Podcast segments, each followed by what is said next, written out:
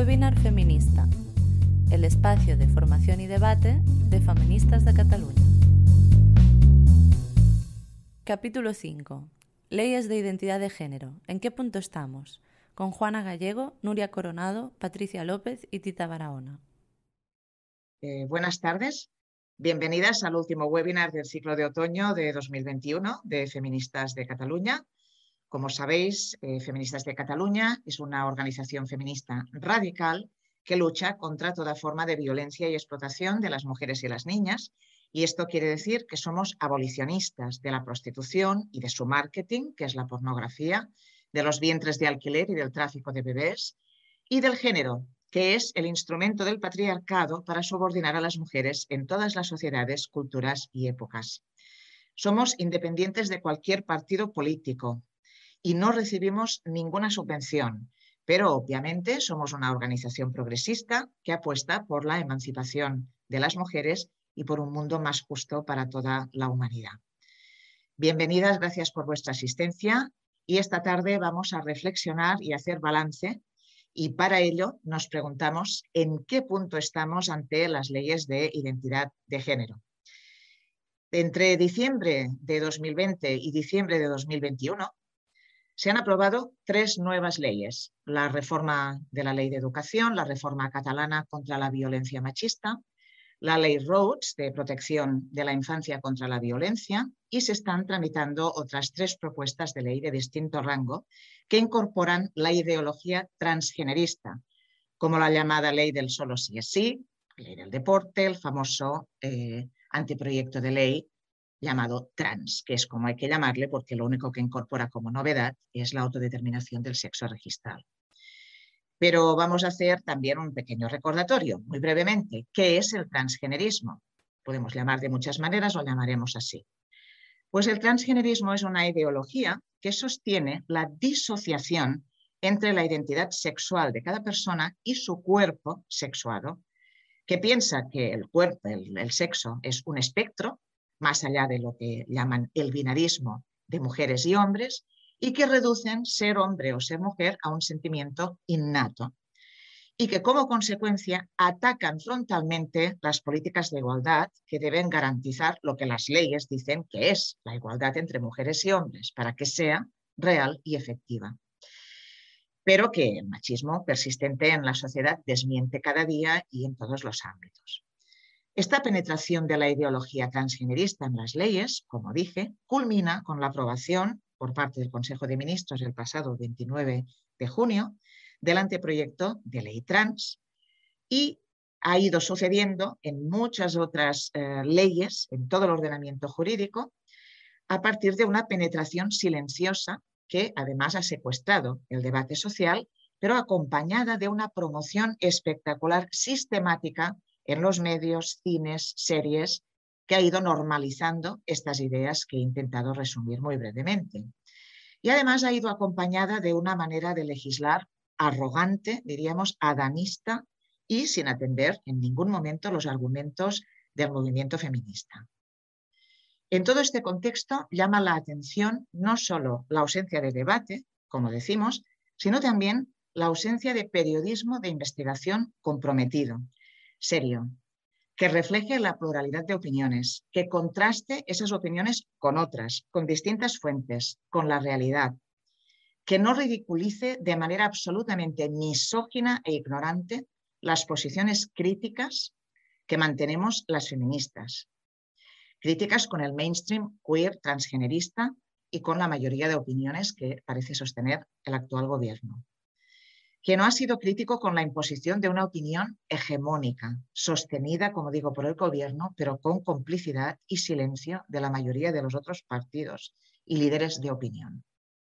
Pues bien, ante el silenciamiento y la omisión del movimiento feminista en los medios, esta tarde contamos con cuatro excepciones, por ser mujeres excepcionales, pero por ser también cuatro ejemplos de periodistas a quienes tenemos que agradecer la profesionalidad ejerciendo el periodismo, un periodismo democrático, el compromiso feminista y la valentía porque han experimentado y sufrido en sus propias carnes y en sus propias carreras la persecución por comprometerse con la verdad.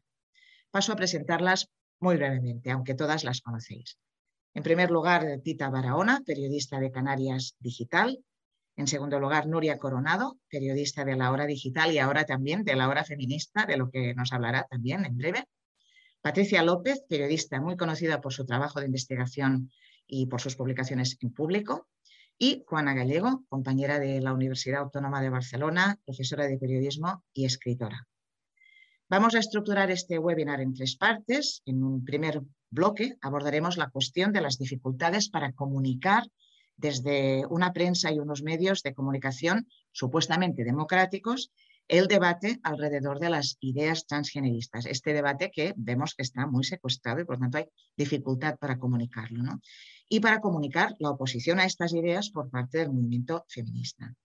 En un segundo bloque preguntaremos a nuestras invitadas cómo han visto la ofensiva internacional y nacional de la ideología transgenerista, cómo ha impactado en el sistema político y el rearme también del movimiento feminista ante esto, muchas veces en absoluta soledad, sin contar con ah, ninguna complicidad de la izquierda que supuestamente eh, había hecho suya la bandera feminista, a la que le gusta autodenominarse el gobierno más feminista de la historia, pero que está claro que no lo es.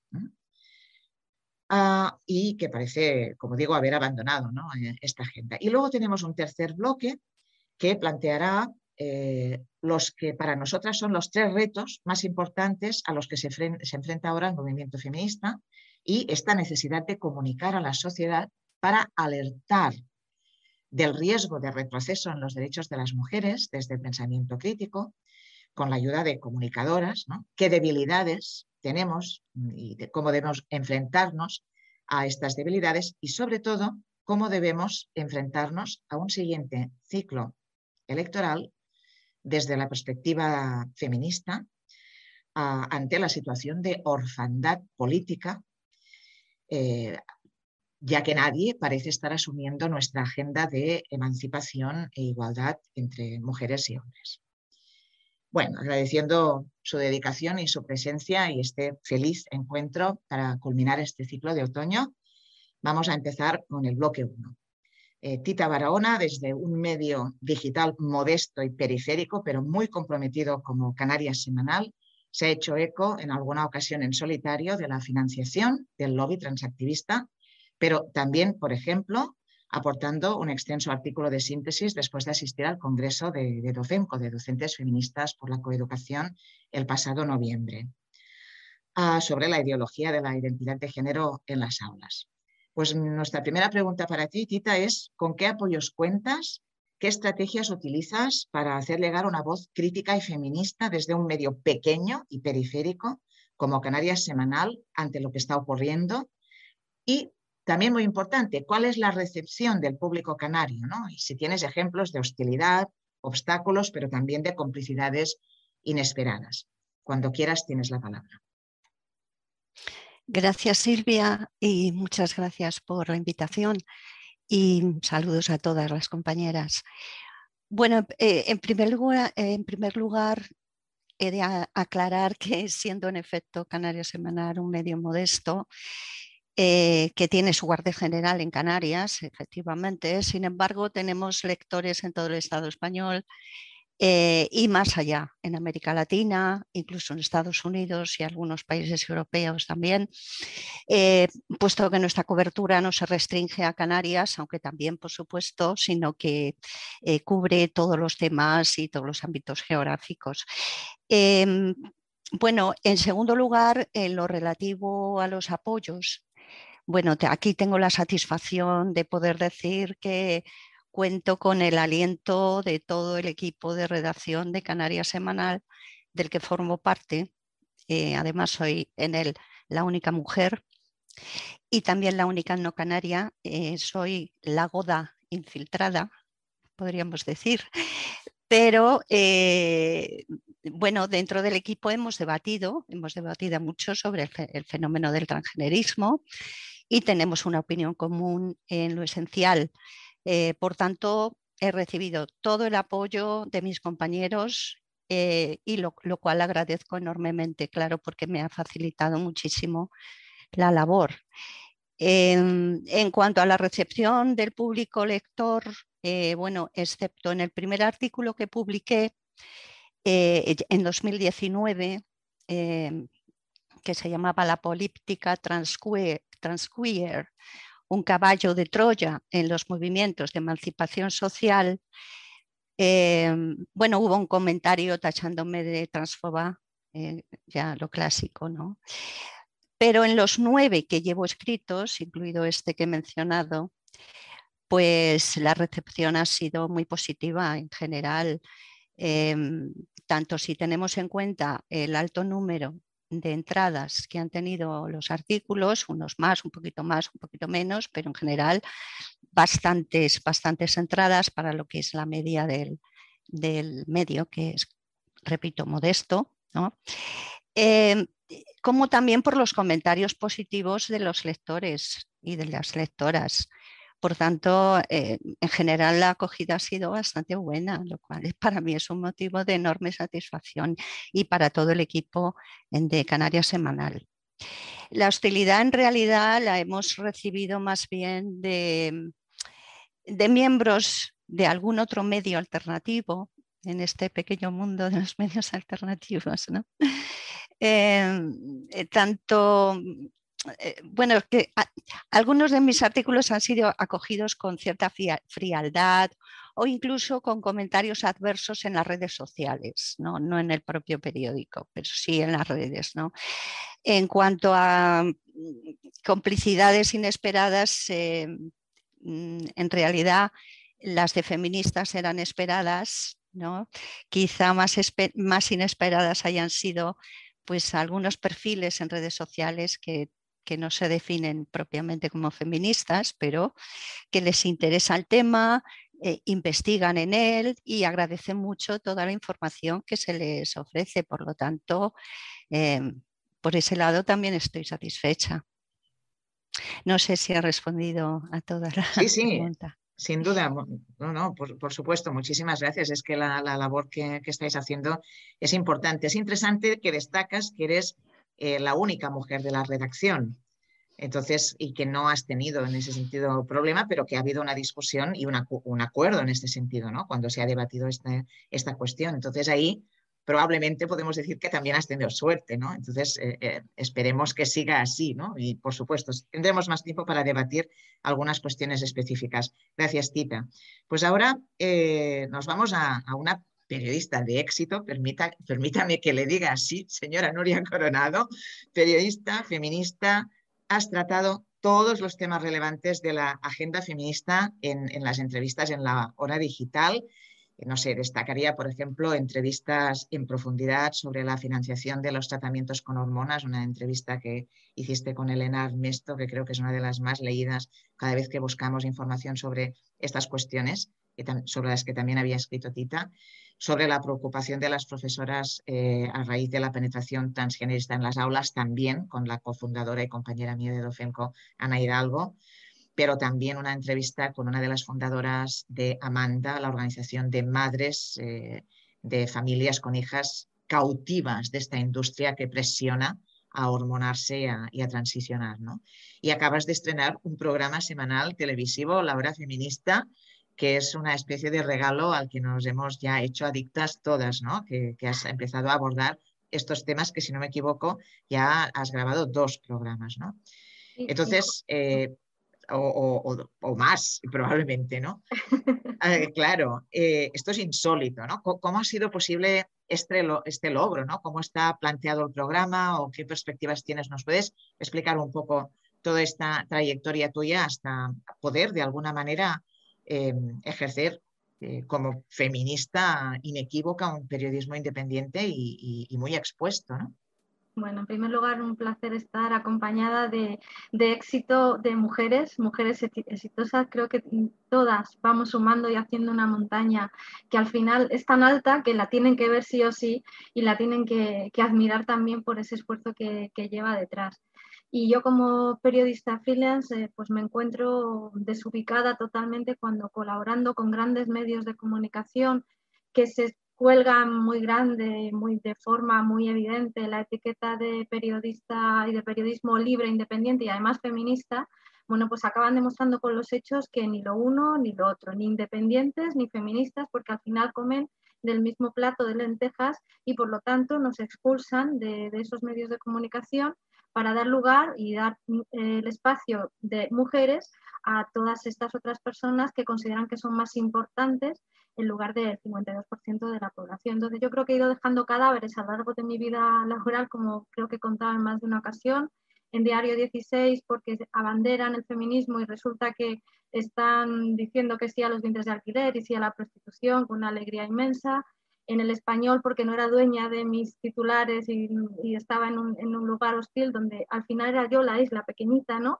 Frente al resto de, de artículos y me planteé, ¿qué hago yo aquí? Claro, te quedas con la duda de, ¿sigues estando para poder seguir siendo la voz de todas esas historias que no te dejan de contar o te sigues sintiendo ninguneada, ¿no? Y dije, bueno, pues me voy.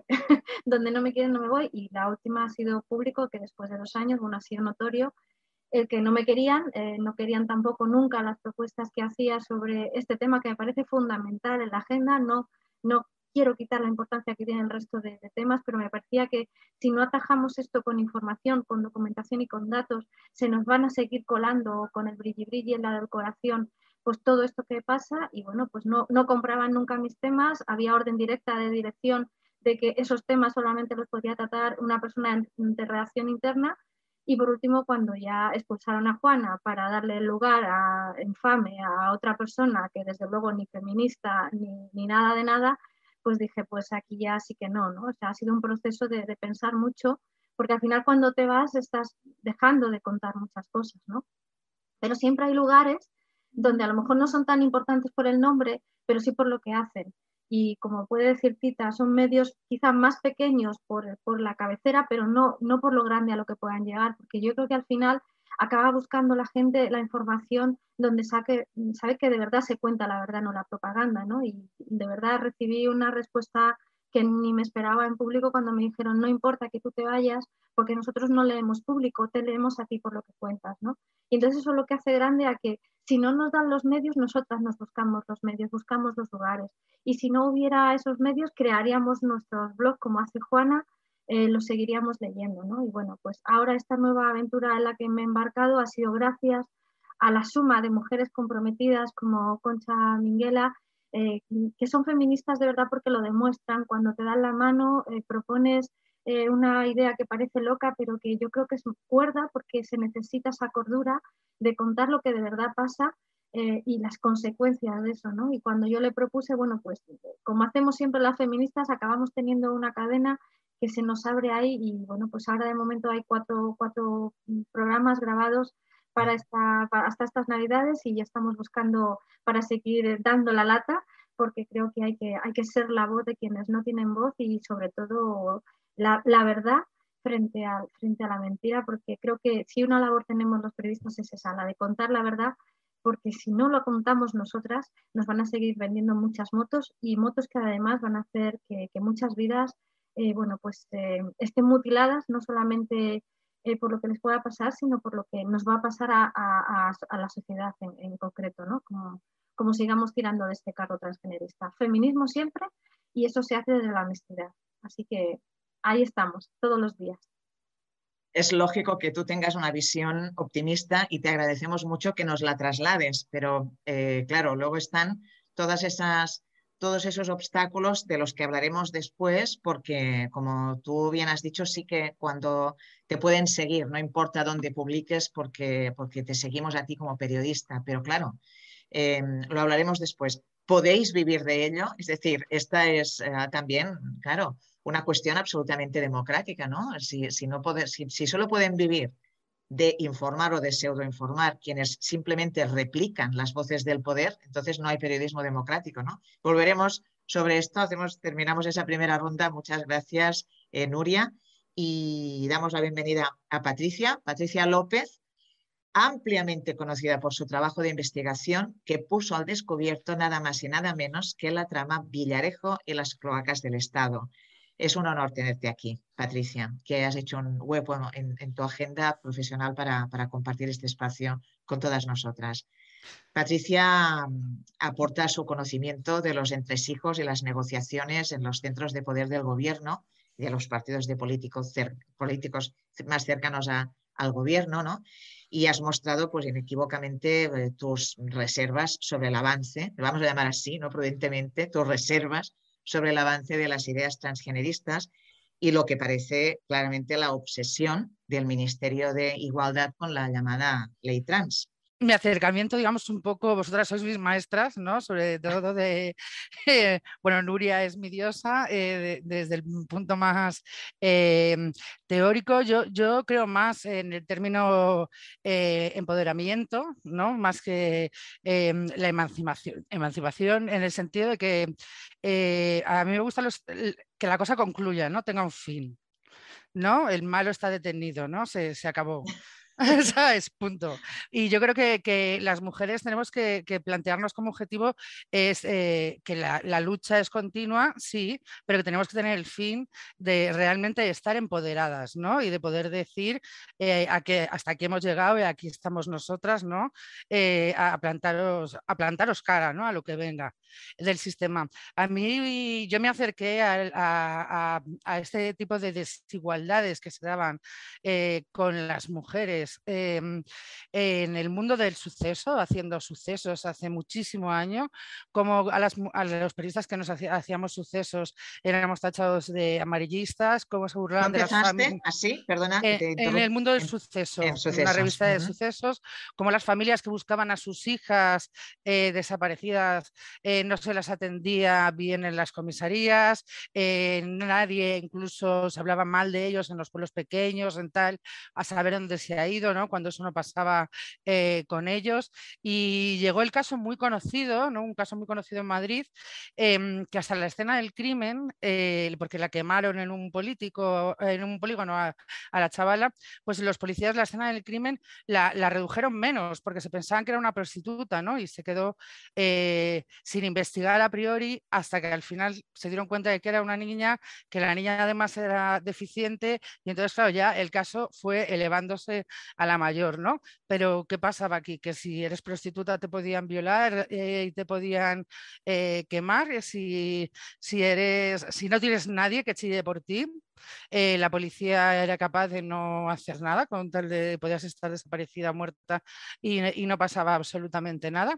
Y, mm, a veces, y, según fui avanzando, ¿no? digamos, en esa eh, línea de pensamiento, eh, mm, terriblemente es que era así, porque los periodistas informaban a través de la policía.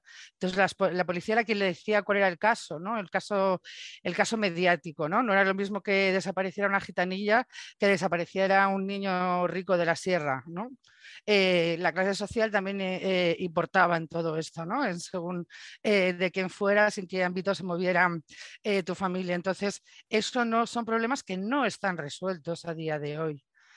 Entonces, claro, ya lo del transgenerismo eh, suena a ciencia ficción. Cuando te acercas a una familia eh, que vive los problemas eh, que se tienen a diario, porque el poder todavía sigue diferenciando por hombres y mujeres, Em, pues claro, lo del transgenerismo es una cosa que, vamos, vamos, es que, es que se plantea, es una cosa, claro, implanteable. Hoy, por ejemplo, el Ministerio de Consumo sacaba esta, esta campaña ¿no? de los juguetes que, bueno, hasta el momento eran las personas las que las personas tenían sexo y el género era de las cosas, ¿no? O sea, ahí yo creo que nos equivocamos con la palabra género y lo estamos pagando, intentándolo eh, hacer bien, nos equivocamos con ella, nos equivocamos con la ley de violencia de género, porque en parte la hicimos desde un punto victimista y no como se hace en el resto de leyes, y de ahí que recayera la parte más penalizadora sobre nosotras. O sea, tú eres la que te tienes que reeducar, pero yo ¿por qué me tengo que reeducar?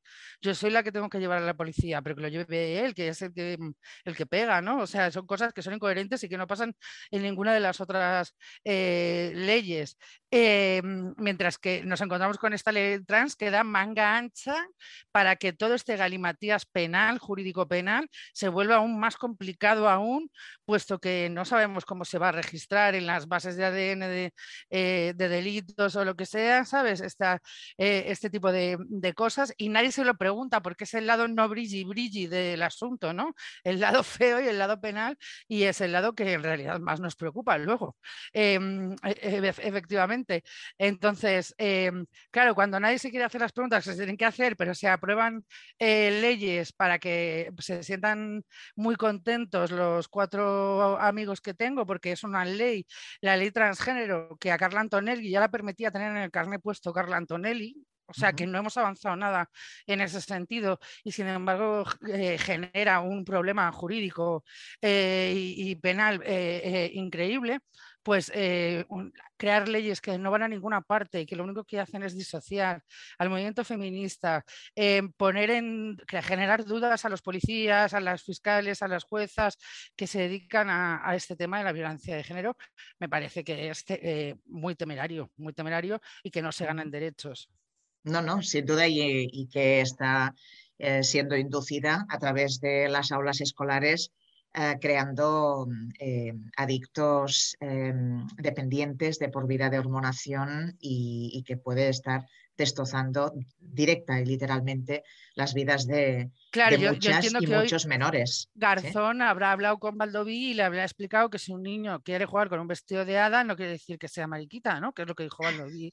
Así vino con, eh, ¿sabes? A decir Valdoví, en, bueno, lo dijo así en la, en la, es que en, en el Congreso de los Diputados. Digo yo que la campaña estará dirigida precisamente a gente como Valdoví. Eso, eso puede ser. Eh, tú, por otra parte, eh, con esta valentía y con esta claridad con la que nos presentas, ¿no? ¿Dónde, están, dónde se ponen los focos? ¿no? Una ley de violencia de género que pone el foco en las víctimas en lugar de perseguir a los delincuentes, ¿no? que es de donde debería ponerse, y, los delitos, los delitos y los delincuentes, que es muy interesante, hablaremos de esto con Juana, del tema del lenguaje también, pero todas esas repercusiones eh, toda, toda esta investigación que parte del estudio, ¿no? de sucesos, que es desde donde tú empezaste a trabajar, tú también has pagado un precio por esto. También nos consta que has padecido un ostracismo profesional, tanto en los medios como en entornos políticos.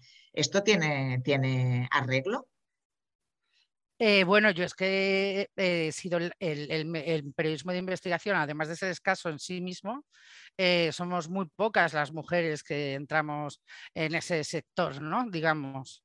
Y entonces si entras es porque eh, has tenido que mantener algún tipo de relación sexual con alguien, ¿no? Pues eh, haces felaciones continuamente, desde por la mañana que te levantas hasta que te acuestas. Eso es lo que dicen tus propios compañeros de ti, ¿sabes? Cuando les ganas el terreno dentro del sector, ¿sabes?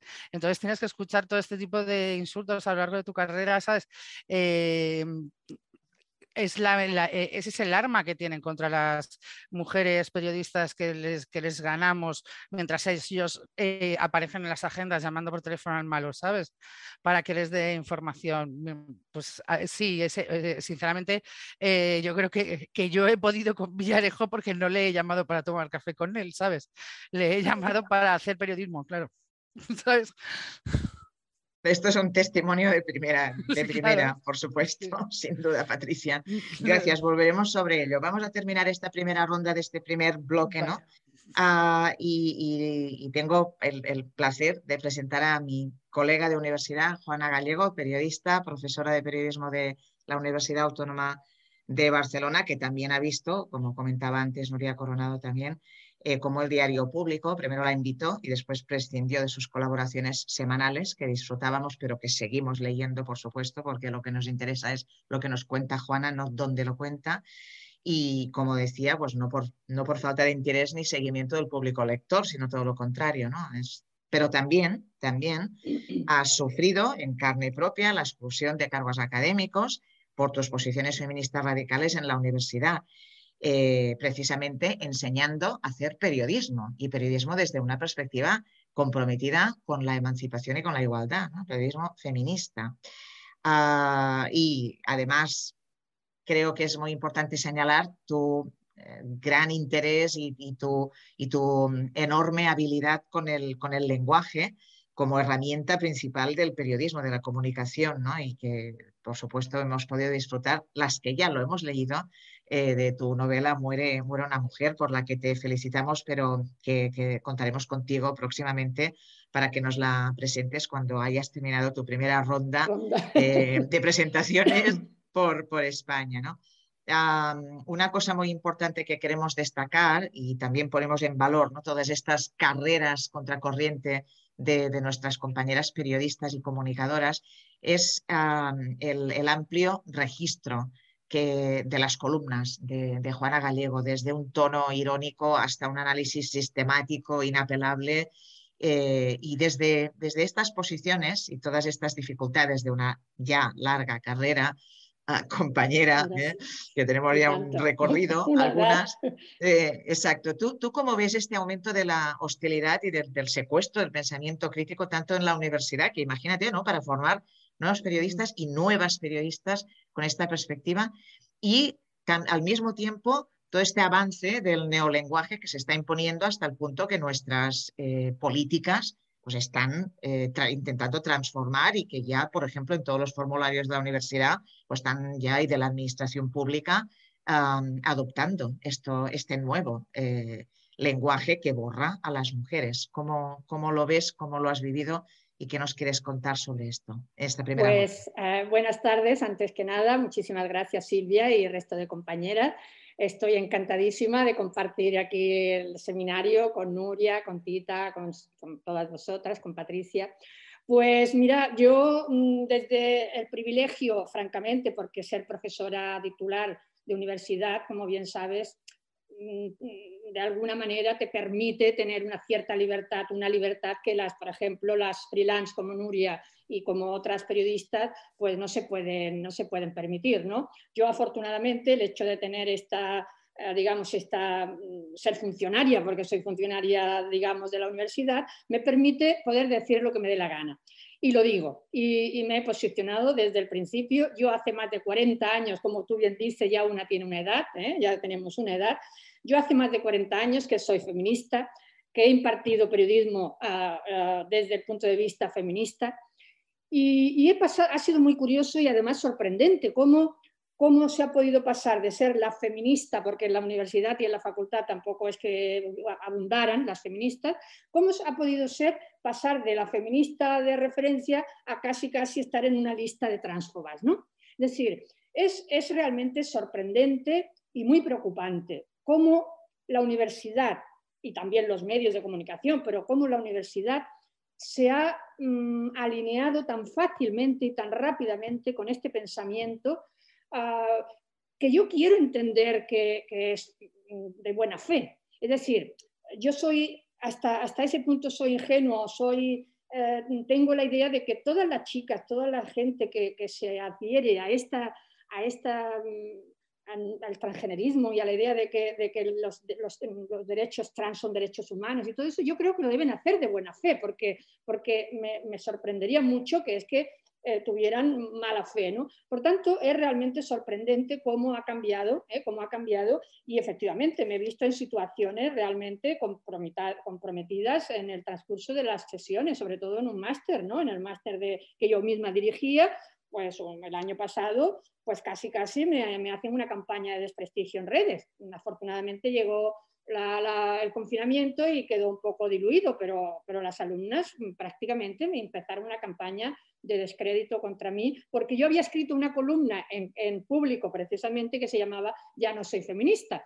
Claro, si no se sabe leer, si no se sabe utilizar el lenguaje, como tú bien has dicho, desde una, si, se, si se lee literalmente un título en lugar de leerlo metafóricamente o de leer el, trasfondo que tiene, pues evidentemente no entiendes nada. ¿no? Entonces yo, yo soy feminista y por mucho que yo diga que ya no soy feminista, simplemente era una manera de reflexionar sobre los problemas que estábamos enfrentando dentro del feminismo. ¿no? Bueno, pues esta columna de opinión, sin que yo hubiera dicho ni una palabra en la clase, prácticamente me acarreó este, este descrédito. Y por otra parte, en público que disfruté mucho casi los dos años que estuve, porque yo escribía lo que me daba la gana y me posicioné desde un principio y, hasta que prescindieron de mi colaboración, pues la verdad es que recibía muchísimos, muchísimos comentarios de gente que entraba en público para leer mi columna. Y a mí ya eso me, me gratifica ya de entrada, ¿no? porque mi periodismo no es tanto de información como el de Patricia, como el de Nuria o como el de Tita, que son más de,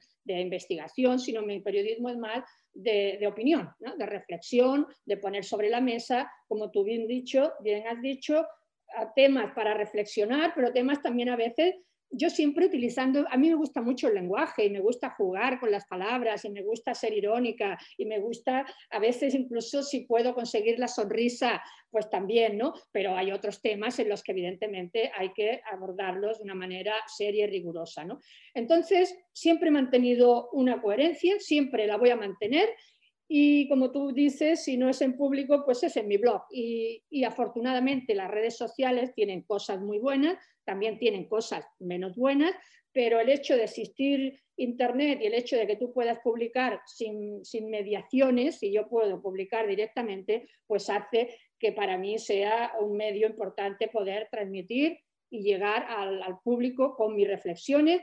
Y si les hago pensar, reflexionar y, dar elementos de juicio, siempre intentando ser respetuosa. Yo nunca intento ser ni grosera, ni ataco a nadie en concreto, ni hablo de personas en concreto, sino que lo que hago es intentar hacer una reflexión global, reflexiones eh, bien divertidas, humorísticas, irónicas, pero siempre eh, pretendiendo en una columna breve, porque tampoco hay que hacer grandes textos que la gente se cansa de leer, eh, pequeños textos, pero que mm, claros, y una de las cosas que más me gusta es que mucha gente me dice, es que eres diáfana, es que eres diáfana, es que eres tan clara, que se te entiende todo, ¿no? Que, no hay que, que no hay que leer dos veces para que se entienda. Y entonces a mí esto, pues la verdad es que me gratifica mucho y yo voy a seguir haciéndolo mientras pueda.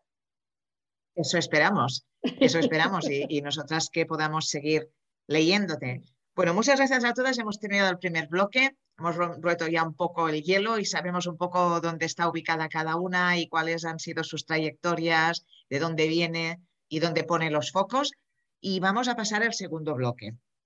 A ver, desde la, llamémosla histórica, manifestación contra la sentencia de la manada, hubo dos, ¿no? la manifestación contra los hechos y una manifestación al año siguiente contra la sentencia de la manada y la huelga del, del 8 de marzo de 2019, a las agresiones, amenazas, señalamientos con el apelativo TERF o el absoluto menosprecio del Ministerio y sus dirigentes al movimiento feminista, pues se quiere transmitir dos, ah, dos sensaciones, dos ideas, ¿no? la desunión del feminismo o la existencia de un feminismo antiguo que no, que no ha superado otras épocas, como si hubiéramos alcanzado eh, la plenitud de la agenda que se reivindica desde hace 300 años. ¿no? Y se plantea muchas veces también esa, esa, especie de desunión y de división como una especie de pelea de moños, ¿no? como algo que pasa entre mujeres pues en, un lavadero, en un fregadero, ¿no? ni siquiera como un debate intelectual de muchísimo calado. ¿no? Entonces pensamos que quizá convendría más hablar pues, de una penetración neoliberal en la izquierda frente a la línea histórica de abolir la esclavitud sexual y reproductiva de las mujeres en lugar de resignificarla como algo que liberador. ¿no? Y, se da la vuelta a, los, a ese sometimiento planteándolo como derechos que se pueden mercantilizar. Entonces, todo esto es muy preocupante porque no tenemos espacios para, para ese debate, lo, dije al, inicio de la introducción, nosotros pensamos que está secuestrado, no hay, no hay espacio. ¿Cómo veis vosotras, como, no tanto ahora ya como feministas, perdón, como periodistas, sino como feministas, lo que ha pasado, qué ha sucedido? Porque da la impresión de que ha sucedido muy deprisa, pero puede ser que no haya sucedido tan deprisa, ¿no? Este, este, mm, esta presentación de, un, feminismo desunido, de algo que ya, ya no lo es o que es anticuado y que además lo sitúa totalmente lejos del debate intelectual y político que, que, pensamos que, debería, que debería ser el, foco de la, de la, cuestión. ¿Cómo lo veis? Libertad absoluta para poder hablar. Eh, si quieres empezar de nuevo, Tita, como queráis. Libertad para, para vosotras. ¿Cómo lo veis? Bueno, yo no creo que esto sea un fenómeno solo de los últimos años.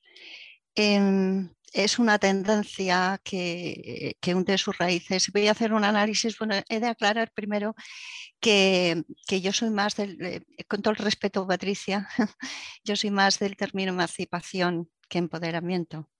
Eh, quizá porque estoy muy influida por mi ascripción marxista y, eso influye también en mi análisis de las cosas. ¿no?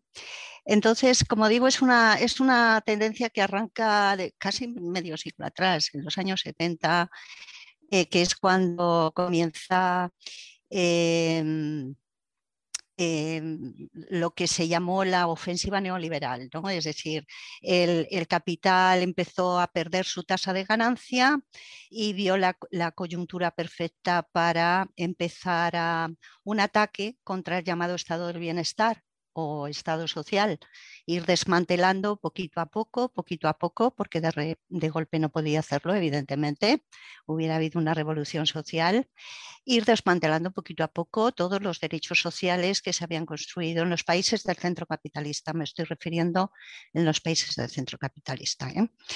Entonces, bueno, eh, eh, con esta reacción neoliberal, pues eh, el objetivo principal era ir, como digo, desmantelando el estado del bienestar y eh, bueno, fue además la, época en la que empezaron a, empezaron, empezó a privatizarse el, sector público también poco a poco, a deslocalizarse las industrias, a la financiarización de la economía y todo esto. Bueno, esto tuvo su correlato en el plano ideológico, claro, porque de lo que se trataba era de generar en las conciencias mm, de la población un consentimiento a estos cambios que iban lentos pero seguros y, progresivos. ¿no? Entonces había, eh, bueno, pues en esto el pensamiento posmoderno ¿eh? Eh, que tuvo su auge a partir precisamente de los años 70, jugó un gran papel, así como también los discursos, no sé si os acordáis, las más mayores, los discursos del fin del trabajo, del fin de las ideologías, etcétera, ¿no? sobre todo a partir ya de la caída de la URSS. Eh, bueno, el posmodernismo abrió la puerta a la desmaterialización de la sociedad, a, la hiperfragmentación de la misma, eh, con el énfasis en que la única realidad era la que el lenguaje construía, las representaciones, etc. Y mientras se intentaba también desmovilizar a la clase trabajadora y otros movimientos sociales eh, reivindicativos, ¿no? Borrar lo que quedaba de conciencia de clase o incluso de conciencia feminista revolucionaria, em, borrar la noción misma de clases sociales, sepultarla en un aluvión de identidades eh, diversas, em, resaltando entonces la de sexo, género, eh, raza, orientación sexual, etcétera, etcétera. Nacía, en resumen, la llamada política de las identidades, de la que fue líder el Partido Demócrata estadounidense y del cual se ha copiado eh, el resto de, partidos que van de izquierdas, que realmente no lo son, pero bueno, porque claro, si el Partido Demócrata es de izquierdas, pues yo no sé, yo soy entonces ya Teresa de Calcuta. Entonces, eh, para resumir, el feminismo ni ningún otro movimiento social es inmune a estos desarrollos, eh, a estos cambios. Entonces, eh, si recordáis, yo sí lo recuerdo, que en los años 80 ya en España los medios progresistas, entre comillas, empezaron a difundir que la nueva feminista llevaba Wanderbra, ¿no? este sujetador que realzaba el pecho, ¿eh? Eh, una idea de la feminidad hipersexualizada, ¿eh? lanzada por supuestas feministas que iban de feministas, pero en realidad no lo son, como una tal Camila Paglia y compañía, que para quienes el modelo de nueva feminista pues era Madonna, la estrella del pop. Eh, fue lo que, bueno, esto evidentemente no era feminismo. La propia Christine Delphi, eh, una de las teóricas del feminismo radical francesa, lo llamaba la neofeminidad, muy acertadamente. ¿no? Esto, desde luego, nos encendió los pilotos rojos a muchas. ¿eh? Eh, después, en los años 90, vino la hipertrofia del género, la reificación del género, sin explicar bien, es decir, el género como sustituto de sexo, como sustituto de mujeres, eh, incluso como sustituto del feminismo, porque yo estaba en la universidad en los años 90 y prácticamente la palabra feminismo desapareció del mapa. ¿Eh? Y, en, su lugar se instauró el género ahí, ¿no? En la cuarta conferencia mundial sobre la mujer organizada por la ONU en 1994, creo que no, no en el 95, eh, ya no hablaba de mujer y desarrollo, hablaba de género y desarrollo. En fin, la Comisión Europea también definió lo que era la perspectiva de género y todo esto, claro, fue calando luego en los estados-nación, etcétera. Bueno, eh, no me quiero enrollar mucho, pero sí recordar por último que en 1998 yo asistí a unas jornadas estatales feministas que se celebraron en Madrid en la Facultad de Medicina de la Complutense. Allí hubo presencia de mm, transfemeninas, no sé si se llaman transfemeninas o transfemeninos, pero bueno, me entendéis. Bien, Nadie dijo nada, hubo un taller en las que ellas ellos o ellas, o ellos, participaron eh, y nadie se escandalizó porque mm, eh, mi experiencia, la experiencia de muchas mujeres dentro del dentro de las distintas corrientes de feminismo, ¿verdad? Siempre habíamos aceptado a personas transexuales en, nuestros, en, nuestras, eh, en nuestros actos, digamos, ¿no? Pero ya fijaos, ya, ya en 2010, diez años después más o menos, en las jornadas celebradas en Granada se habló, ya, ya se hablaba de las políticas queer.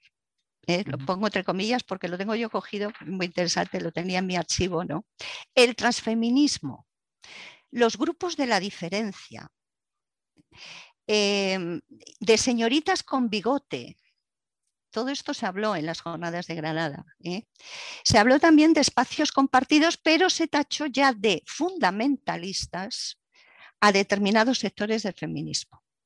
Curioso, porque lo que, lo que he mencionado en los años 80 sobre esta reacción antifeminista, pero que se hacía pasar por feminista, también eh, se hacía una crítica a las feministas anticuadas a las feministas anticuadas. ¿no? O sea que fijaos, de los años 80 hasta aquí, que ha pasado bastante tiempo, cómo ha habido una, en España ha habido una evolución en, eh, desde el punto de vista de las leyes, porque acordaos que pasamos de la dictadura a, una mm, democracia cartón piedra, como digo yo, pero bueno, pero a las mujeres se nos reconoció pues, el derecho al divorcio, después el aborto, etcétera, ¿no? Eh, la, eh, la, patria potestad compartida, etcétera. Pero al mismo tiempo ha habido una involución desde el punto de vista más ideológico. ¿no?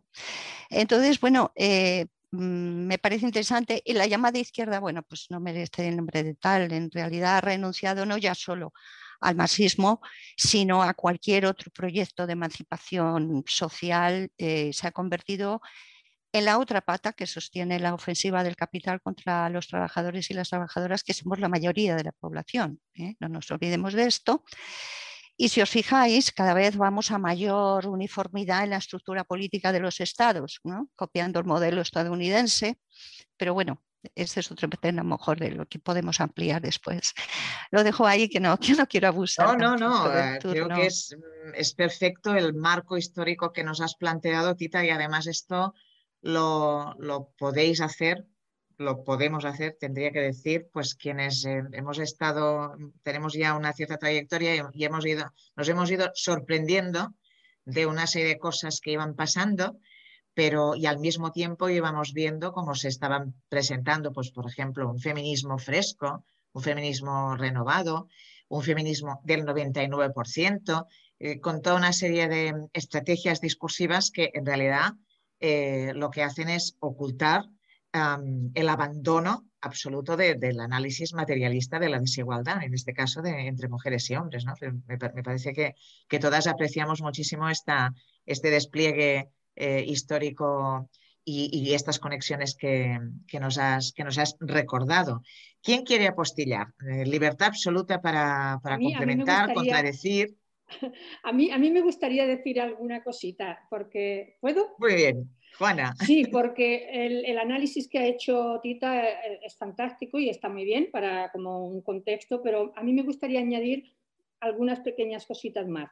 por ejemplo, que a este desmantelamiento de la izquierda, a estos nuevos conceptos de inclusividad, de diversidad, de movimientos identitarios y tal, yo creo que mm, se ha unido, por ejemplo, que se ha elevado la sexualidad como nuevo campo de batalla, es decir, como, como el lugar en el cual ah, luchar, ¿no? Es decir, se han abandonado eh, el feminismo convencional y las condiciones materiales de la existencia, efectivamente, que son eh, muy determinantes para nuestra vida. Entonces, de pronto, todo parece que pasa por la sexualidad. Otra cosa que me parece importante destacar, precisamente con, a mí me parece que ha sido un error, ha sido un error unir, incluso en algunos organismos, eh, el feminismo con el, el colectivo LGTBI. A ver, a mí me parece muy bien que hay algunas cuestiones eh, que compartimos, evidentemente, eh, las mujeres con el colectivo LGTBI, pero no son lo mismo. No son lo mismo y no se pueden abordar de la misma forma. Entonces, Ahora, eh, no sé si en Cataluña, por ejemplo, tenemos feminismos y LGTBI, o en las facultades las unidades de igualdad y LGTBI. Por tanto, eso no solamente ha, quitado recursos y, políticas para, entender la desigualdad de las mujeres, sino que ha desfigurado tanto el campo que ahora prácticamente todo recae en el LGTBI. Y dentro del LGTBI otro problema que me parece que ha sido importante es considerar que el, movimiento o el colectivo LGTBI es homogéneo, cuando tampoco lo es. Porque en esta sopa de letras que cada vez se va ampliando más, no es lo mismo la problemática que puede afectar a los gays hombres como la problemática que puede afectar a las mujeres lesbianas, que además son mujeres, porque parece que eh, en, algunos lugares se dice mujeres lesbianas y trans, como si las mujeres no fueran como si las lesbianas no fueran mujeres, ¿no? Por tanto, agrupar y considerar que el movimiento LGTBI es un movimiento homogéneo, uniforme, es un error. Un error porque además agrupa cosas muy diferentes. No es lo mismo ser lesbiana que ser gay, que ser transexual, que ser transgénero, o como se ahora se entienda, que ser bisexual, que ser intersexual. Es decir, hay un batiburrillo, pero bueno, la gente considera que, ah, el movimiento del colectivo LGTBI. Bueno, pues eso a mí me parece que es un error porque une cosas diferentes y son cosas que tienen que ser abordadas de manera diferente. Y el colectivo LGTBI, evidentemente, ahora ha sido devorado totalmente por, la T, ¿eh? que por tanto mm, esa es la importancia. Y, por último, me gustaría hacer una pequeña... ¿Cómo, qué ha pasado en el feminismo? ¿Qué ha pasado? Pues a mí me parece que esa disgregación de, lo, de la que hablaba Tita ha convertido el feminismo en los feminismos. Entonces, los feminismos es una forma de que cada uno diga del feminismo lo que le da la gana y lo defina según sus intereses, con lo cual el feminismo, de tantos feminismos que hay, mm, todas las mujeres podríamos ser, definir nuestro feminismo y por lo tanto eso significa que no hay ningún feminismo, porque el feminismo es uno, tiene unos principios, tiene una historia, tiene unos presupuestos, tiene, tiene una agenda y no todo o cualquier cosa puede ser feminismo. Por tanto, a mí me parece que eh, eso es algo importante que también ha ocurrido dentro del feminismo. Esa idea de que el feminismo, y claro, al final decimos, bueno, y cuando los políticos hablan de feminismo, ¿de qué estamos hablando? Yo creo que ahí es un tema también que tendríamos que, precisar. Bueno, lo dejo aquí para no monopolizar y que, y que Nuria y, Patricia también tengan, tengan posibilidad. No, no, sí, eh, es fantástico, es fantástico, Juana. Yo creo que además con la pasión con la que estáis ahora ya, después de haber roto el hielo, hablando de, del problema central que tenemos y poniendo los puntos sobre las IES, nos facilita mucho el debate, incluso con posibles discrepancias de conceptos que podamos tener, pero esto enriquece muchísimo. Por lo tanto, venga, Nuria, Patricia. Es que al, hilo, al, hilo, de. Me, he colado, Nuria. No pasa nada. al, hilo, Perfecto, gracias.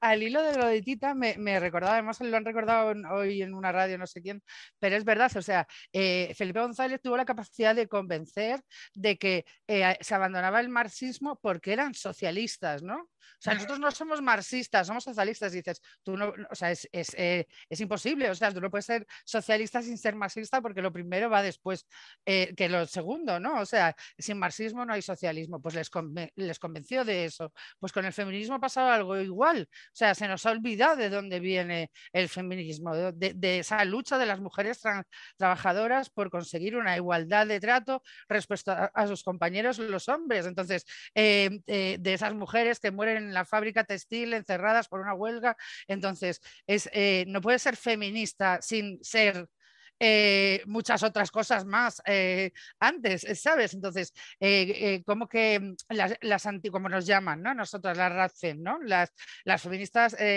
radicales, las, las antiguas, como decías tú, las viejas. No, no. O sea, si lo que es viejo es el feminismo, o sea, lo que tú me estás vendiendo ahora es una cosa nueva y llámale de otra manera, pero no me digas que lo que tú estás vendiendo es feminismo, como no me digas que lo que estás vendiendo es socialismo sin Marx. Y esto de los sismos también es otra de las cosas que más daño ha hecho, porque igual que al feminismo se le ha unido la S y ahora hay feminismos como el que se va a una joyería a comprar pulseras ¿no? o a un chiringuito de playa, que las tienes para todos los gustos, pues el, ahora hay marxismos, ¿no? Que es algo también muy anecdótico porque solo hay un marxismo que es, Marx y todo lo demás son cada uno como lo entienda, ¿no? O sea, eh, el, concepto, ahora ya todo va a ser plural, ¿ves? es como en una tienda, tú adáptela a tu modelo, eh, o sea, tunea tu, tu ismo, tunea tu ismo y, el marxismo será a tu medida, el feminismo será a tu medida y tú mismo eh, podrás hacer tu propia identidad, ¿no? Y, tú, y el, y el de enfrente no lleva la razón. ¿No? Porque la tuya es la, genuina, la tuya es eh, la auténtica, que es lo que están haciendo con el, con, el, con el feminismo, ¿no? O sea, ya de repente las mujeres hemos desaparecido del Ministerio de Igualdad y, entonces ahora es los feminismos, ¿no? Y entonces los feminismos, ahora mismo la prioridad, la prioridad está en el mundo LGTBIQ más, no sé, que ya, o sea, no me caben ya más eh, siglas en el, eh, eh, para mencionar lo que quieren llegar a decir, que yo creo que ni siquiera ellos mismos saben muy bien lo que quieren llegar a decir. A lo largo de los años, por ejemplo, las mujeres prostituidas y explotadas y las mujeres las personas transgénero, ¿no? Eh, eh, que estaban también prostituidas y explotadas porque la pobreza, porque sus características no, no, daban hueco en la sociedad para hacer, eh, ejercer otro tipo de, trabajo, han ido de la mano siempre, vamos, nunca, pero cada uno en su hueco. Y ahora de repente hay una usurpación o una pluralidad a la hora de, designar a, todos los grupos pero una eh, obsesión en ocupar este espacio que era el nuestro, el del feminismo, que, es algo programado, o sea, que tiende a, aniquilarnos, porque eh, no, se explica esa pluralidad por un lado y esa singularidad en el otro, en el que ya no existe el feminismo de siempre, el de toda la vida, y ahora el impuesto, y si no eres una terfa, y si no eres una misógena, y si no eres de extrema derecha, y si no, ¿sabes? No, no, tiene ningún sentido. Y con esto le doy el vaso a Nuria. No, no, sin duda, déjame decir una cosa, Nuria, ¿no? Al, hilo de lo que comentaba Patricia, ¿no?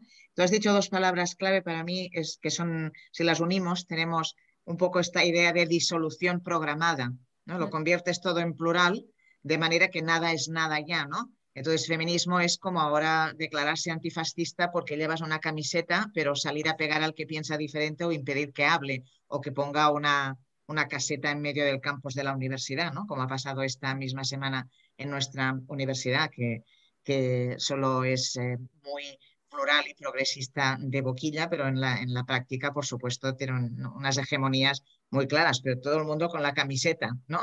soy, soy feminista, ¿no? De Gucci o de, en fin.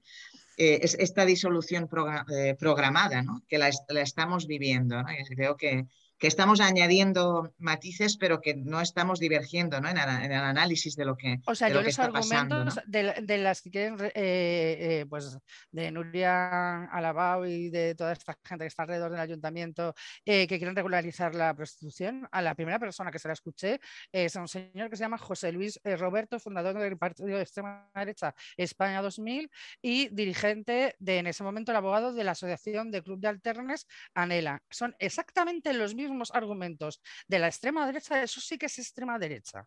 Del nazismo, los que tienen ahora mismo las feministas del Ayuntamiento de Barcelona para decir que se regule la prostitución. O sea que yo creo que a lo mejor habría que darle una vuelta, que se podrían volver a leer a Marx y alguna otra cosa más, ¿sabes? Y a porque los fundadores de los partidos de, ultraderecha, por supuesto, y sus prácticas. Porque no tiene sentido. claro.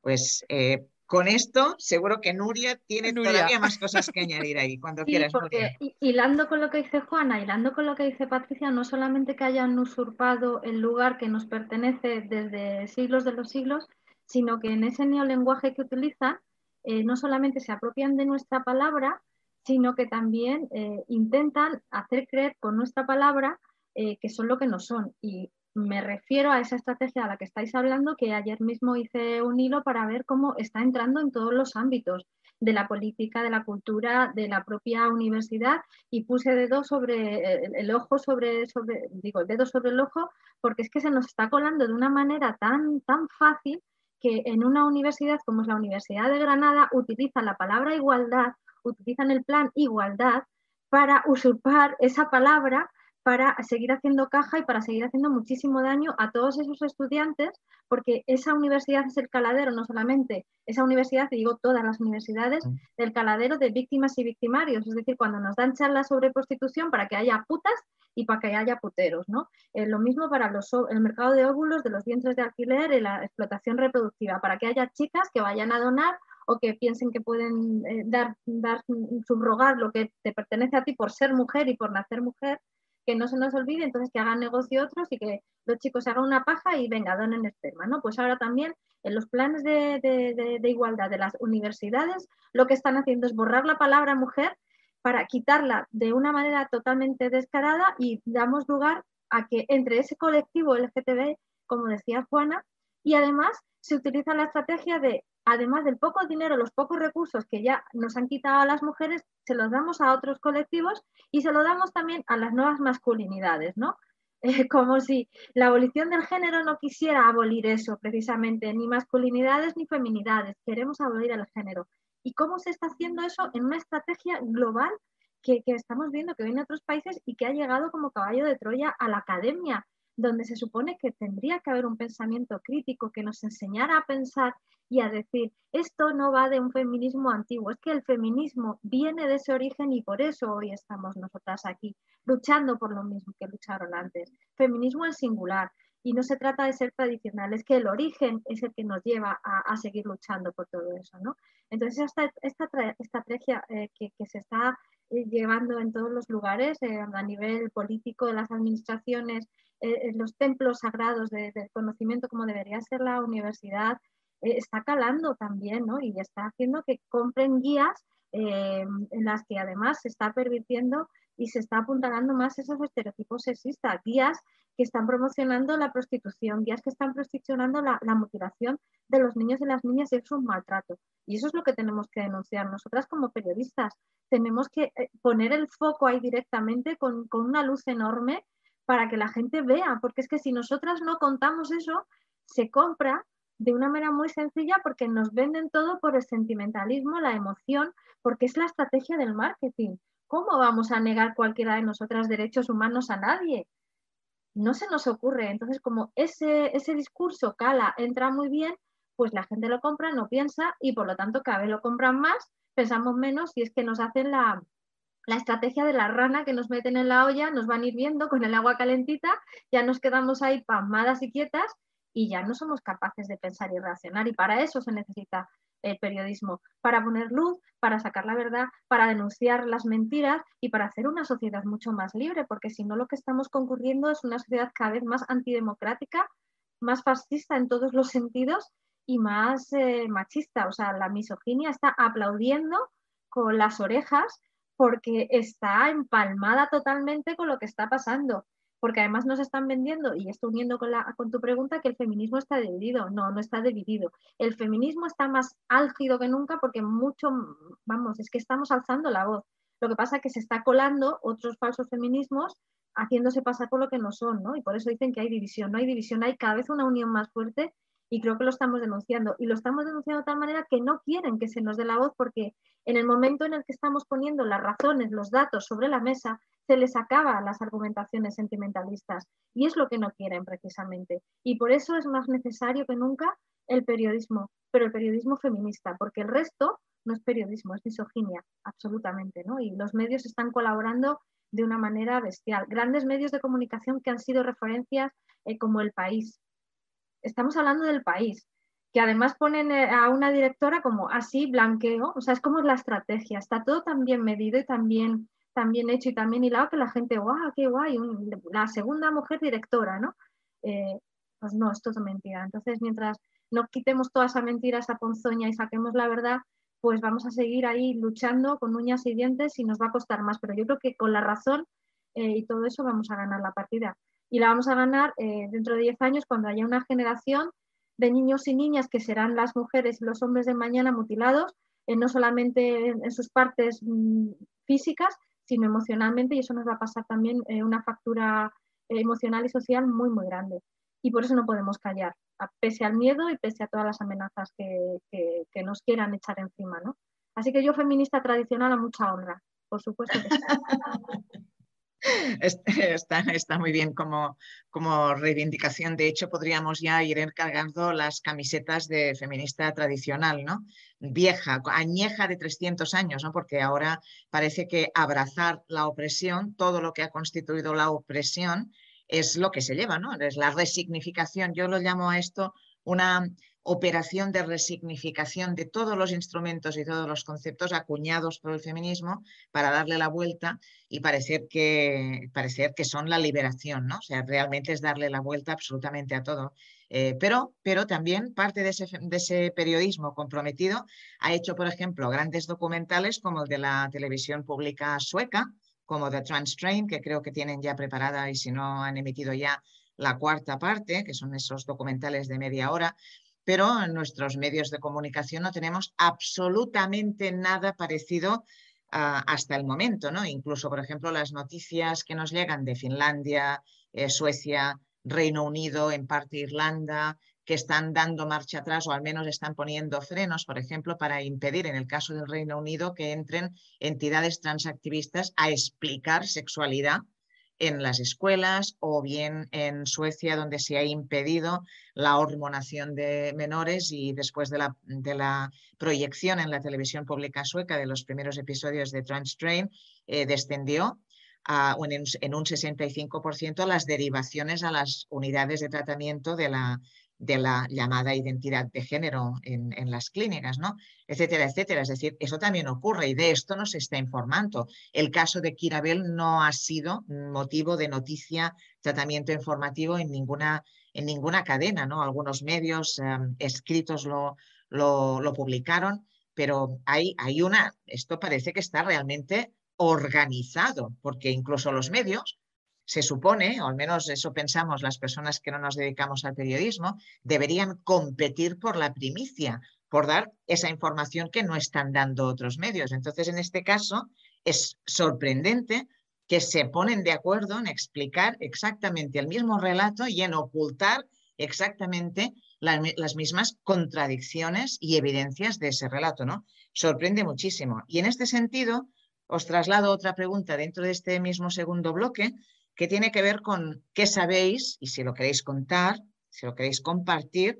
sobre el mercadeo que hay entre, entre partidos, los pactos entre los, entre los partidos, con los objetivos que, que, quieran llevar adelante, por ejemplo, la aprobación de los presupuestos generales del Estado, algo muy importante. En ese mercadeo, las cuestiones que tienen que ver con las mentiras sobre el transgenerismo, si están jugando, si tenéis vosotras informaciones o si os ah, tenéis indicios que, realmente estamos siendo moneda de cambio, porque no puede ser, no puede ser que solo las feministas ah, nos estemos dando cuenta de lo que está sucediendo, ¿no? No sé si, si queréis decir, o por ejemplo, ¿no? Algo que nos contaba hace muy poco en el último webinar que tuvimos antes que este, en el ciclo de, otoño, tuvimos eh, el honor de, contar con una conferencia fantástica de la doctora Karma Valls, endocrinóloga conocidísima por em, eh, cuerpo y poder, en la investigación eh, sobre las mujeres invisibles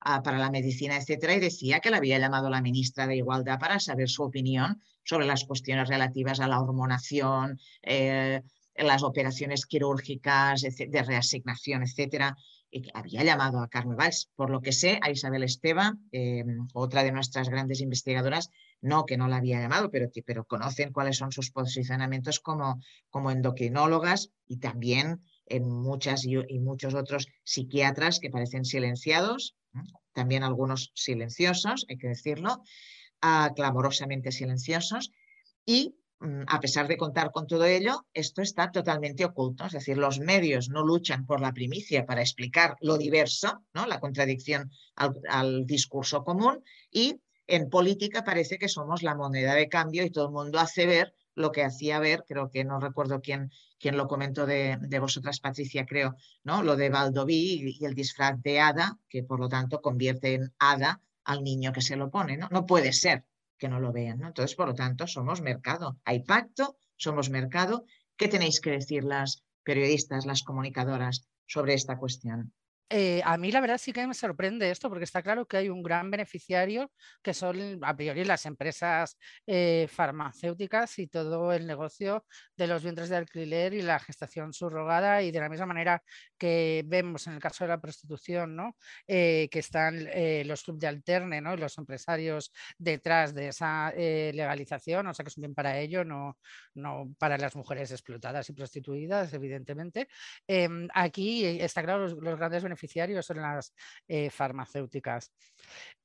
pero lo que es más sorprendente es que sus eh, clientes habituales, ¿no? digamos, eh, con, los que pueden llegar a estos servicios de poder a, cuajar el negocio, es decir, con la derecha, ¿no? Con, el capital o con el propio PSOE, eh, no han encontrado ahí su rebaño, o sea, eh, lo han encontrado en lo, que se llama la izquierda radical, que claro, tú vas a ver qué es la izquierda y qué es radical para ellos, ¿no? Pero eh, todos los partidos, Mónica Oltra, o sea, Compromís, em, y Rejón con Más País, Podemos, todos han comprado el, discurso farmacéutico, incluso en la Complutense se daba este año, en otoño, el, año pasado, un curso en el que decía nuevas vías de negocio y hablaba de los vientres de alquiler y nadie ha puesto el grito en el cielo por eso desde la izquierda radical. O sea, mm, es algo bastante increíble que no que Perdona, y tampoco desde las autoridades académicas que tienen una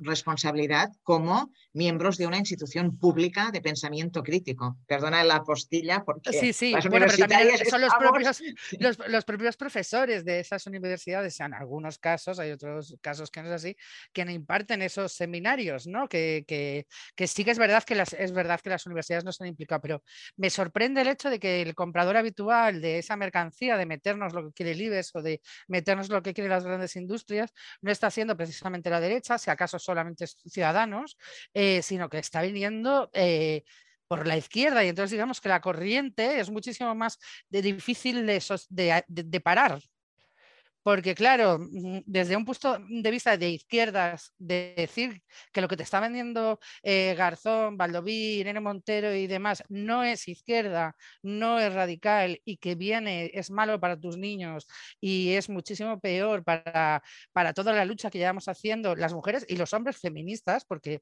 esto también es así, em, es, eh, eh, no está entrando. O sea, nos sería muchísimo más fácil sin que nos querías vender los bienes de alquiler fuera el PP. O sea, ahí tendríamos la batalla ganada. O sea, se, nos sumarían muchísimo más apoyos.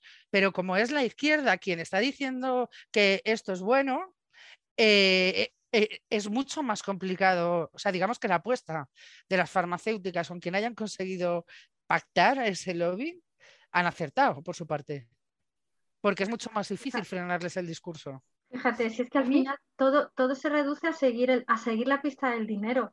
Vamos a ver, porque este Ministerio de, Igualdad ha puesto un cartel la semana pasada llena de floriponcios y venga, vamos a ello, ¿no? Y habla de un 16,1%, si no recuerdo mal, eh, la cantidad de dinero destinada a luchar contra la violencia contra la mujer por el hecho de nacer mujer y un más 132% solo en este año a la diversidad y al colectivo LGTBI. Vamos a ver, si es que lo tenemos aquí delante de nuestras narices, vamos a ver cuál es la estrategia que se ha seguido en otros países. Es convencer a los gobiernos para que compren esta idea y cuando ya la han comprado, pues que el gobierno sufrague y paguemos todas y cada uno de los españoles y las españolas con nuestro dinero todo eso para que vaya a la sanidad. Es que, eh, es que es redonda, es redonda la estrategia, es dinero, es poder. ¿Y quién lo está defendiendo? Pues quien está invirtiendo en esto. Yo no, yo no digo que a nadie le pongan en sus cuentas en Suiza si es que las tienen en sus cuentas el dinero, pero desde luego que estén defendiendo de una manera tan ardiente, borrando a las mujeres, todas y cada una de las veces. Eh, esta lucha que tantas vidas está costando, tantos asuntos urgentes que hay que tratar y que los están ninguneando y se están riendo de todas esas mujeres que de verdad, ¿para qué me llaman y preguntan si luego no hacen nada? Es puro paripé. Vamos a ver, la, la reunión que hubo justo en la semana del 25 de noviembre no han tenido dos años para reunirse con el colectivo feminista de verdad que estaba y qué casualidad que se reúnen dos días antes en el ministerio y las reúnen a todas. para hacer una foto. Para hacer una foto, por favor, seamos de verdad críticas y no hablemos con paños calientes. Mostremos ah, que ah, somos periodistas, que, que, que, de verdad se están riendo de nosotras. Me gustaría, me gustaría decir una cosita para, completar precisamente esta historia de por qué, cómo, cómo se ha podido comprar y los partidos políticos y, las universidades en general, la sociedad ¿Cómo ha podido comprar esto tan rápidamente? A mí me gustaría decir dos cositas muy, muy cortas. Creo que ha habido una coartada intelectual que ha entrado por la universidad, una coartada intelectual que empieza por ensalzar a pensadoras como todas tenemos en nuestra cabeza, como Judith Butler y compañía, que han servido para darle la pátina de intelectualidad, ¿no? de que esto es un pensamiento elevado, tal y cual. Esa es una coartada muy importante. Segunda, la coartada emocional se ha vendido, se ha vendido esta idea como que es, eh, por pro derechos humanos de unas personas, que hay que ser inclusivas, que hay que promocionar, es un colectivo que más ha sufrido en el mundo mundial. Eh, a mí me, hace gracia, yo hablo del sufridómetro, ¿no? porque hay que ver el sufridómetro, hay que, hay que inventar un aparato para, para medir el sufrimiento, porque claro, ¿quién sufre más? ¿no? Entonces, vamos a ver.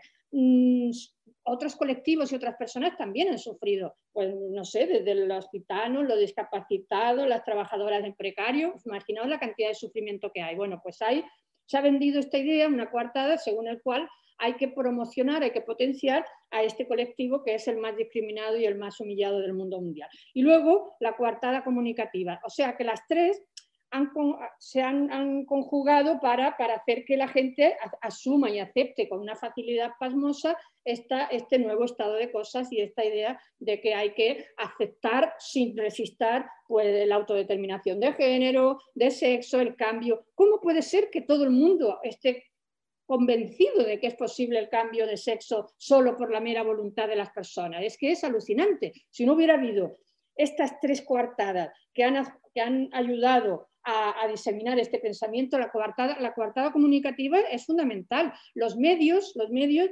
han, hablado, han ensalzado el cambio de medio y han elegido ah, para cantantes, actrices, es decir, han hecho una representación glamurosa, positiva, y, o, aquella idea de que, ay, qué bien, estas, estas personas que han sufrido tanto y que pueden cambiar. ¿no? Es decir, chantaje emocional.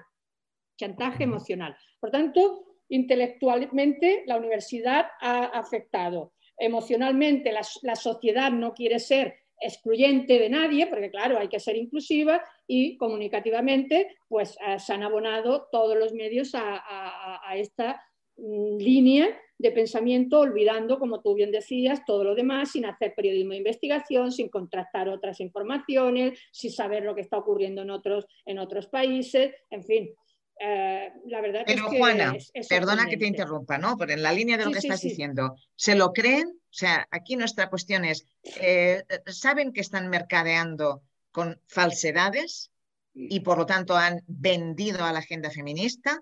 ¿Esto se lo creen? Eh, ¿Realmente en los centros de poder donde hay negociaciones, esto realmente lo suscriben Valdoví, pero también toda, todo el ministerio que aprobó ese anteproyecto de ley que es una barbaridad absoluta y lo sé porque con, compañeras de Confluencia Movimiento Feminista presentamos 30 páginas de alegaciones y, no se salva nada. absolutamente, ni la nada, absolutamente conceptual, ni las implicaciones penales que recordaba Patricia, nada no se, no se salva, se lo creen, porque cuesta mucho pensar que esto es así, a pesar de las tres cuartas que dices, hay algo más, hay mercadeo, hay financiación, eh, hay una cloaca también por ahí. No sé, Tita, ¿cómo lo ves? Que hace, hace un rato que estás ahí silenciosa, o bueno, las demás, como queráis. ¿eh? hay mucho dinero, o sea, estoy de acuerdo con lo que han dicho las compañeras, eh, pero yo creo que la ola transgenerista, bueno, yo creo no, es que hay evidencias de que la ola transgenerista es una estrategia que viene de arriba, de las instituciones supranacionales, eh, en su cúspide la ONU, la ONU y sus diversos organismos. Em, os daré un dato. Por ejemplo, el 26 de julio de, 2019, em, la secretaria de la Agencia de la ONU para las Mujeres, que así es como se llamaba antes el organismo, dijo que este organismo ya no, se iba no iba a estar enfocado a los derechos de las mujeres, sino a la igualdad de todos los géneros. o sea, fijaos qué barbaridad, a la igualdad de todos los géneros. Es decir, que esto la ONU. Eh, todo ello tiene como objetivo disolver completamente las reivindicaciones tradicionales de los movimientos sociales, ya no solo del feminismo, del resto también. Em, eso es el movimiento obrero, en fin, del feminismo más compatible, del ecologismo también anticapitalista. Eh, no se trata de una teoría, y esto no es una teoría conspiratoria, eh, es, hay datos, eh, hay, datos constatables de que las élites mundiales capitalistas se están haciendo cada vez más ricas y más poderosas. Es decir, la, riqueza se está acumulando cada vez en menos manos. Y esto es un dato, ya digo, es una evidencia. Eh, la identidad de género responde, o sea, esta ideología de la identidad de género, que está muy bien subvencionada por todas las fundaciones Em, poderosas que conocemos, algunas como la Open Society, como la Ford Foundation, como la Tides Foundation, como, en fin, eh, eh, y, potentes, eh, además, multinacionales farmacéuticas también, el Arcus Foundation, que está ligada a, la Pharma, la Big Pharma, que llaman en, en el mundo anglosajón, las grandes corporaciones farmacéuticas, ¿no? Entonces, hay mucho dinero aquí. Sigue el dinero, efectivamente. Hay mucho dinero y mucha inversión. Em, hay, eh, eh, esta ideología, bueno, es que responde a la lógica del capital, es que ve enormes filones de ganancia en las nuevas industrias reproductivas, en la explotación sexual, en la pornografía. La pornografía es una de las industrias más, mm, que más beneficios genera anualmente, de todas.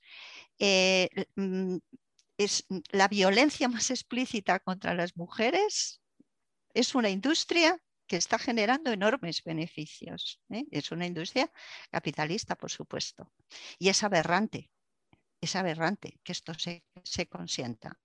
Y luego, bueno, y luego están las que ya he citado, las grandes farmacéuticas, las clínicas, las clínicas de, reasignación de género que crecen como hongos. En Estados Unidos se ha pasado muy poco tiempo, ya lo sabéis. Eh, han crecido en todos los estados, se han reproducido, ya digo, increíblemente y lo mismo va a suceder aquí y está sucediendo en el resto de países. Mira, ya esto es algo, o sea, es evidente que viene de arriba y se filtra, se filtra a los estados-nación con todo el dinero que lleva consigo eh, y con toda la estrategia comunicativa que lleva consigo.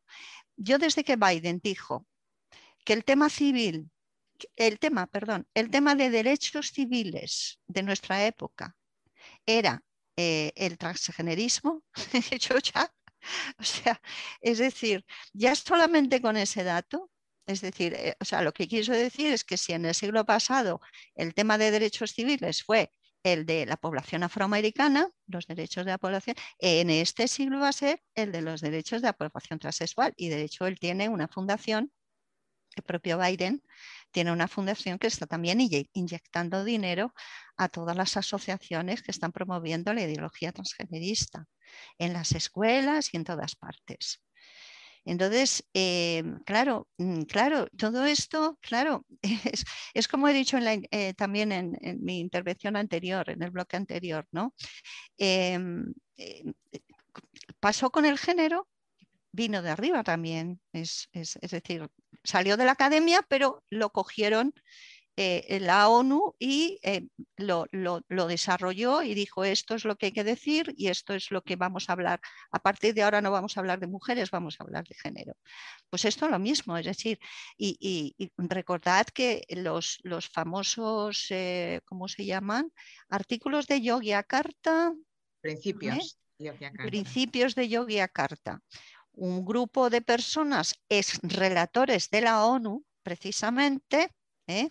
Se sentaron ahí, creo que fue en 2006, y redactaron estos principios que no, que no, son ley, evidentemente no son ley, no constituyen ley, aunque algunas eh, asociaciones transgeneristas sí que los, los, reconocen como ley cuando no lo son. Pero bueno, ya es significativo y una de las personas que se, que se reunió en esa en Yogyakarta fue un multimillonario argentino que además, no por casualidad, Argentina fue de los primeros países latinoamericanos que introdujeron las leyes de identidad de género cuando todavía no se había ni siquiera aprobado el derecho al aborto para las mujeres. bueno, eh, lo dejo ahí, quiero decir, es algo que viene de arriba, que viene con mucho dinero y que la falta de, pensamiento crítico pues hace el resto y como, eh, como ha expresado muy bien Juana también, el chantaje emocional.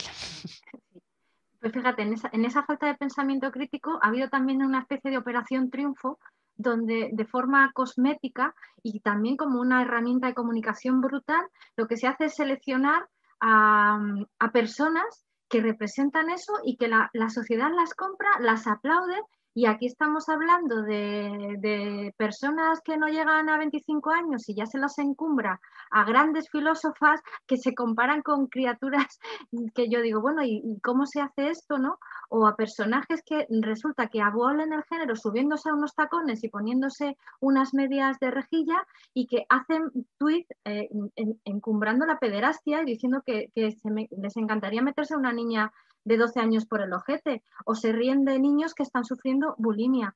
Y eso la gente lo está comprando.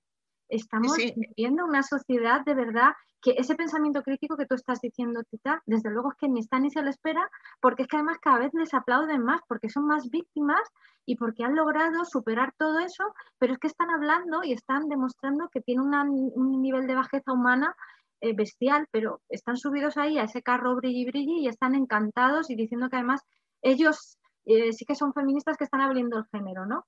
Eh, por favor, esto, esto está muy Pero, pero quiero entender, perdona Noria, te corto, quiero entender que, que, aunque no lo habéis dicho, así con estas palabras, las cuatro estaríais de acuerdo que, bueno, si hacemos una inferencia de lo que estamos compartiendo, de estos razonamientos y de toda, del, del seguir la pista de la estrategia y de su financiación, Em, no son ingenuos em, nuestros políticos, es decir, aquí hay responsabilidades, hay responsabilidades importantes. No, no, no puede ser que nosotras sepamos esto y que, y que no se sepa, ¿eh? no se sepa em, desde las esferas del poder. Entonces, me parece que, queda claro que estamos señalando graves responsabilidades políticas de nuestros gobernantes y graves responsabilidades de aquellos que y aquellas que son líderes de opinión y propietarios y propietarias de medios de, comunicación. Lo dejaríamos ahí. Y pasemos al tercer y último bloque, que va a ser el más corto, porque por cuestiones de tiempo, porque es apasionante y tenemos muchas ganas de decirlo todo y de, de mostrar exactamente todos los recovecos de, de lo que hemos estado viviendo y contra lo que estamos luchando y lo complejo que es realmente comunicar esto, lo decís vosotras, que además sois profesionales de la comunicación. Pero recordemos que en, estos, en este tercer bloque os queríamos plantear tres retos, ¿no? que para nosotras pues, son los más importantes a los que se enfrenta el movimiento feminista. El, primero es el, cómo, que decíamos, ¿no? cómo, cómo nos situamos el movimiento feminista comunicando bien para poder espantar ese fantasma continuo de asimilación a la extrema derecha, ¿no? la soledad que, tenemos política y también eh, las estrategias comunicativas que no nos acaban de tal vez de salir bien, aparte de los obstáculos que nos encontramos, para saber combatir bien esas acusaciones y distanciarnos de forma radical, como es lógico, de, esos argumentos que nos asignan a la extrema derecha, ¿no? esta, esta idea. ¿no? El, segundo, el segundo reto para nosotras es, eh, bueno, muy práctico en el, en el ámbito de la acción. En el ámbito de la acción, pues venimos de un 25 de noviembre que ha tenido que ha sido ocupado, eh, sobre todo cuando ha sido convocado por las instituciones, ayuntamientos, etcétera, por el movimiento transgenerista y por los activistas queer, ah, y por lo tanto parece que las feministas ya no podemos ni siquiera seguir nuestra, nuestro calendario, nuestra agenda de reivindicación para seguir señalando los déficits de la agenda y ahora ya los retrocesos y las agresiones en esa agenda, hasta el punto que el propio 8 de marzo pues, ha sido ocupado también. ¿no? ¿Qué vamos a hacer? ¿Cómo vamos a enfrentarnos al siguiente ciclo de movilizaciones ante la usurpación de todas estas fechas señaladas en el calendario, ¿no? Eh, con el apoyo institucional del que gozan el transactivismo queer? Y el tercer, si tenéis alguna idea, claro. ¿eh?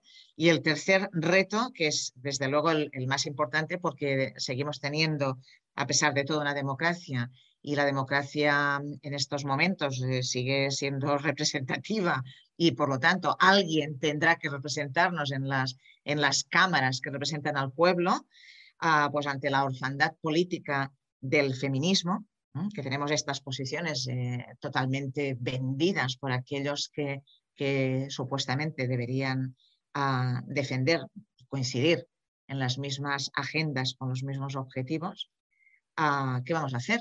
Eh, ¿qué, hacemos? ¿Cómo veis vosotros, vosotras tres eh, vosotras cuatro, perdón, estos tres eh, retos, ¿no? El distanciarse, saber comunicar mejor, el qué pasa con la usurpación, la usurpación de las, de las fechas señaladas de nuestro calendario reivindicativo y qué hacer ante la orfandad política. ¿Cómo lo veis? ¿Quién se anima? A ver, venga, rompo, rompo el, hielo este caluroso que, tenemos. Em, yo creo que todas hemos hablado cuando hablamos de, cómo están ganando ellos el terreno, hablamos de las emociones, ¿no? Y el, querido amigo de Carmen Calvo, ¿no? Iván Redondo, lo explicó en una, en una conferencia que, digo, que dijo él, ¿no? Son las emociones de, ¿no? Donde hay que, donde hay que ir, ¿no? Esa, esa política corto placista que se centra en el llanto, ¿no? O en la sonrisa, pero bueno, nosotras por eso somos las Radfen, ¿no? Nosotros por eso somos la, la abeja guardia, ¿no? Aunque, eh, aunque, aunque tengamos adeptas muy jóvenes, gracias a Dios, eh, eh, o a a quien sea. Entonces, lo, nuestro es la, lo nuestro es la lógica, lo nuestro es la lógica y el sentido común y el explicar las cosas racionalmente y, muy despacio, intentando contarnos lo menos posible. de ahí que tengamos que, encontrar estos espacios de sororidad entre, entre nosotros otras de la sororidad real, ¿no? Para hacernos un poco de terapia, porque es muy difícil las cosas que te tienes que escuchar o leer o que te dicen al cabo del día, ¿no? Sobre todo en las redes sociales, pero la única forma que hay es, explicarles que si te quieres quedar embarazada, no te hormones, eh, no, no, no tengas barba, ¿sabes? O sea, no ten tu hijo y luego vete a la cama con quien quieras, o sea, sé feliz, pero no hace falta que, que, que, que sé tú, o sea, ¿sabes? Que te cambies por, otra persona, porque es incongruente que quieras ser un hombre y quieras quedarte embarazada. Y es malo lo que estás haciendo para el ser que estás engendrando y para ti misma, ¿sabes? O sea, hay que explicarlo, ¿no? Hay que explicarlo. Os animas a ser valientes. Sí, a, decir las utilizando la razón y el sentido común, ¿sabes? Y sobre todo a generar espacios de empoderamiento. Yo sigo quedándome con, con el término empoderamiento más que emancipación, porque me emancipé cuando fui de casa de mis padres, pero ahora quiero el poder, quiero mandar yo. ¿Sabes? Yo creo que este es el punto culminante que nos falta a todas creernos lo que vamos a llegar a ese último eslabón ¿no? del feminismo, en el que, mm, o sea, mi hija, yo tengo una hija de 11 años que, que están ahora en todo este, tienen un batiburrillo con el, el tema Kerr y demás, y tiene un compañero que va a ver ballet y los otros chicos eh, pues le llaman gay, ¿no? Y, sin embargo es el rey de las nenas, por decirlo de alguna manera. Y cuando se les empieza a explicar estos términos de feminismo, eh, machismo y tal, o sea, como que a ellos ya no les entra en la cabeza. Lo que les está estallando en la cabeza es este revoltijo de géneros que les están metiendo, ¿sabes? Porque para él su compañera es igual que él, o sea, no hacía, o sea le, le ha empezado a sonar raro cuando se lo han explicado. Para antes, lo natural era que fueran iguales. Entonces estábamos a puntito, al borde de conseguirlo, de que los niños y las niñas se vieran iguales, con los mismos derechos, pero sin necesidad de, de, plantearse, o sea, de, que lo que se plantearan era el por qué no y por qué sí tenemos que tener los mismos derechos. No, y cómo no vamos a tener los mismos derechos. Entonces, justo cuando estábamos al borde de conseguir ese empoderamiento, nos lo han fastidiado con esto. Entonces, yo creo que la única manera es explicarlo bien, explicar bien la historia, explicar la lógica y explicar que cuando ya se estaba acabando la pregunta de por qué no somos iguales, porque ya estábamos consiguiendo ser iguales, llegó esto para fastidiarlo y para romperlo. Muy bien, Patricia. Valentía. Nos quedamos con ese, esa, primera, ¿no? esa primera recomendación. ¿Quién más? Yo, yo quiero decir algunas cosillas.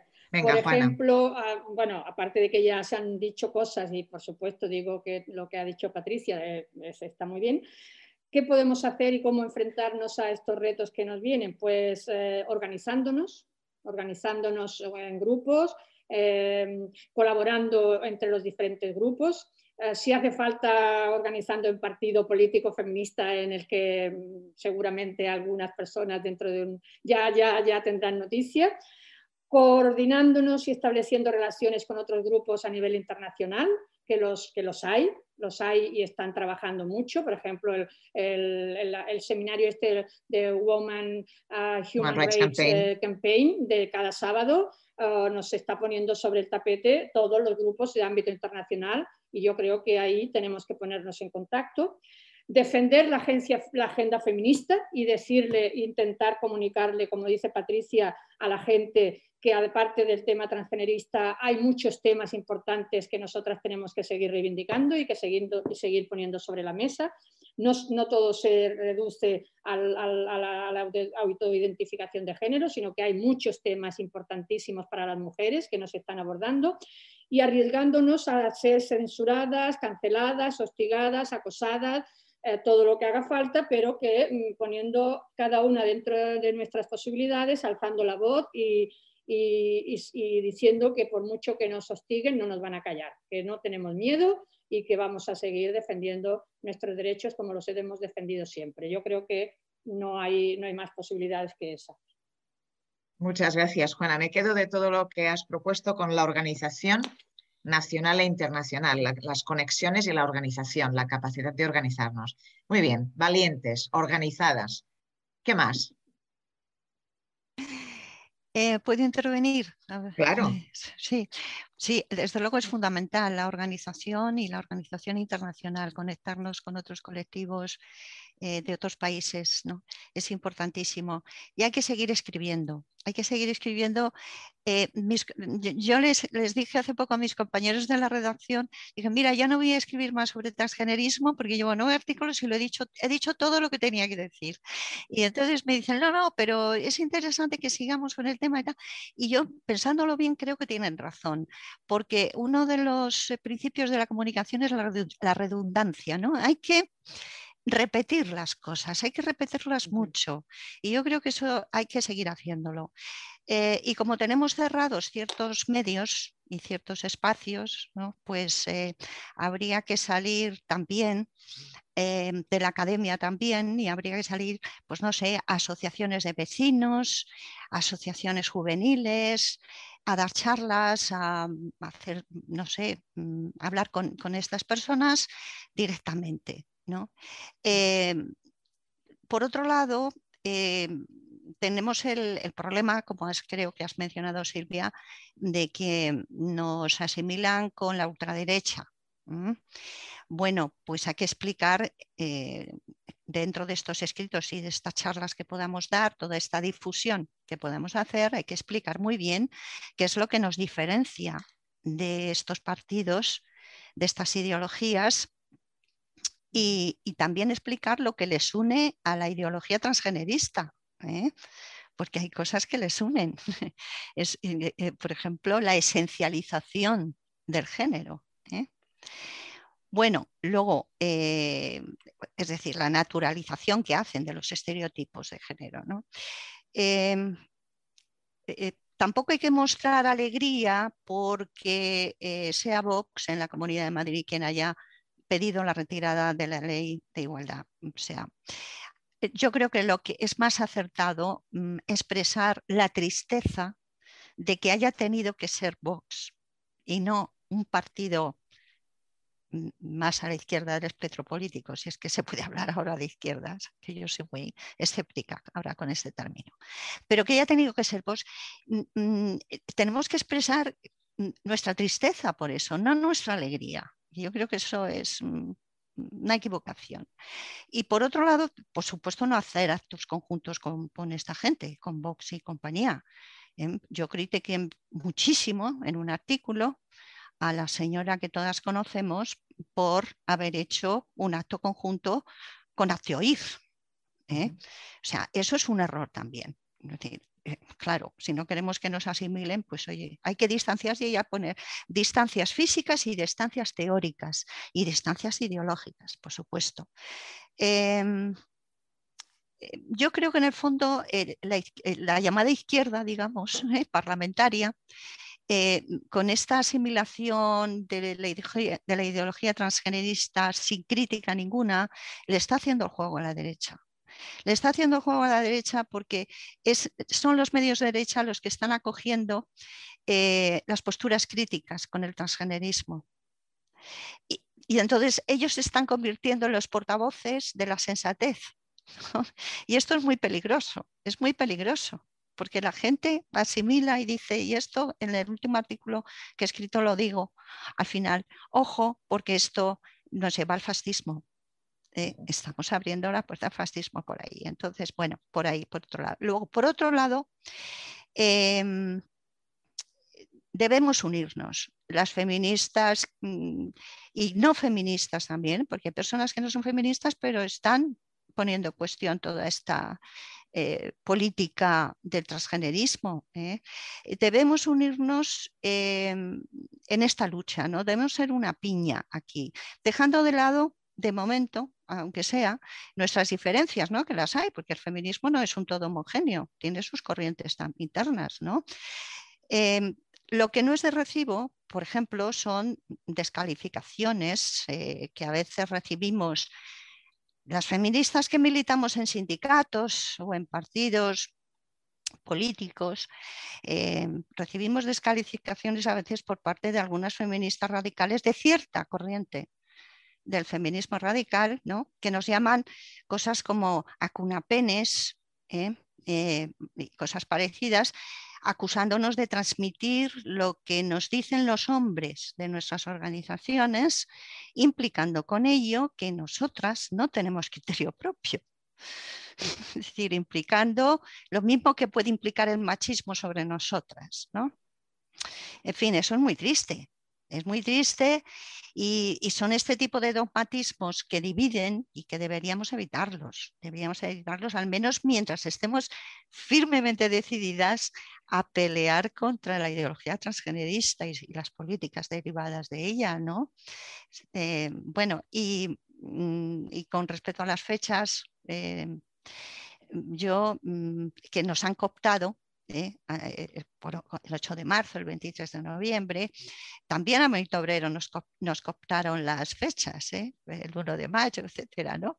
Y el mismo 8 de marzo, que en principio era una, una fiesta obrera también. Bueno, el caso, a mí lo único que se me ocurre es hacer convocatorias alternativas, es decir, convocatorias separadas.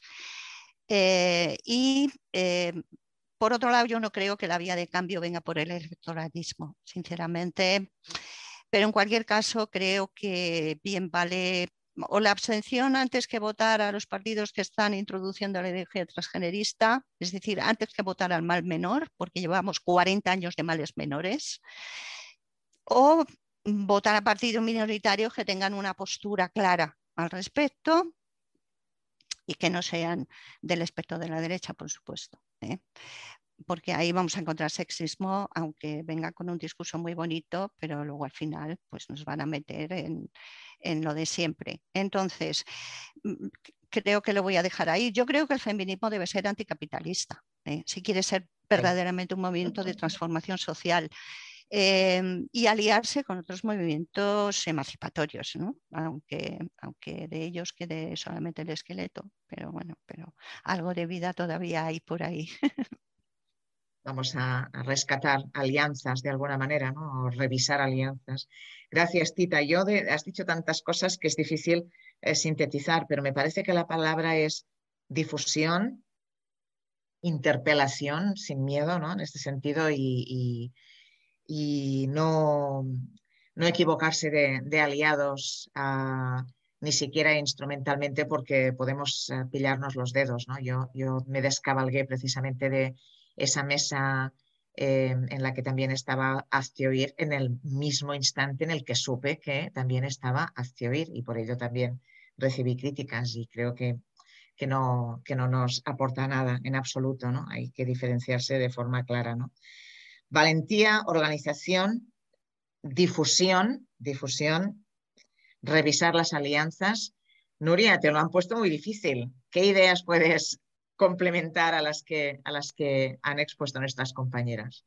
Pues yo creo que como periodistas no debemos olvidar cuál es nuestro papel fundamental, cuál es nuestra misión, eh, nuestra responsabilidad social que tenemos y esa se basa siempre en mostrar datos y en contar la verdad, porque es, un, es una frase que se dice mucho, pero lo, que no se cuenta no existe y si dejamos de ser la voz, eh, pues entonces nos van a ganar la partida.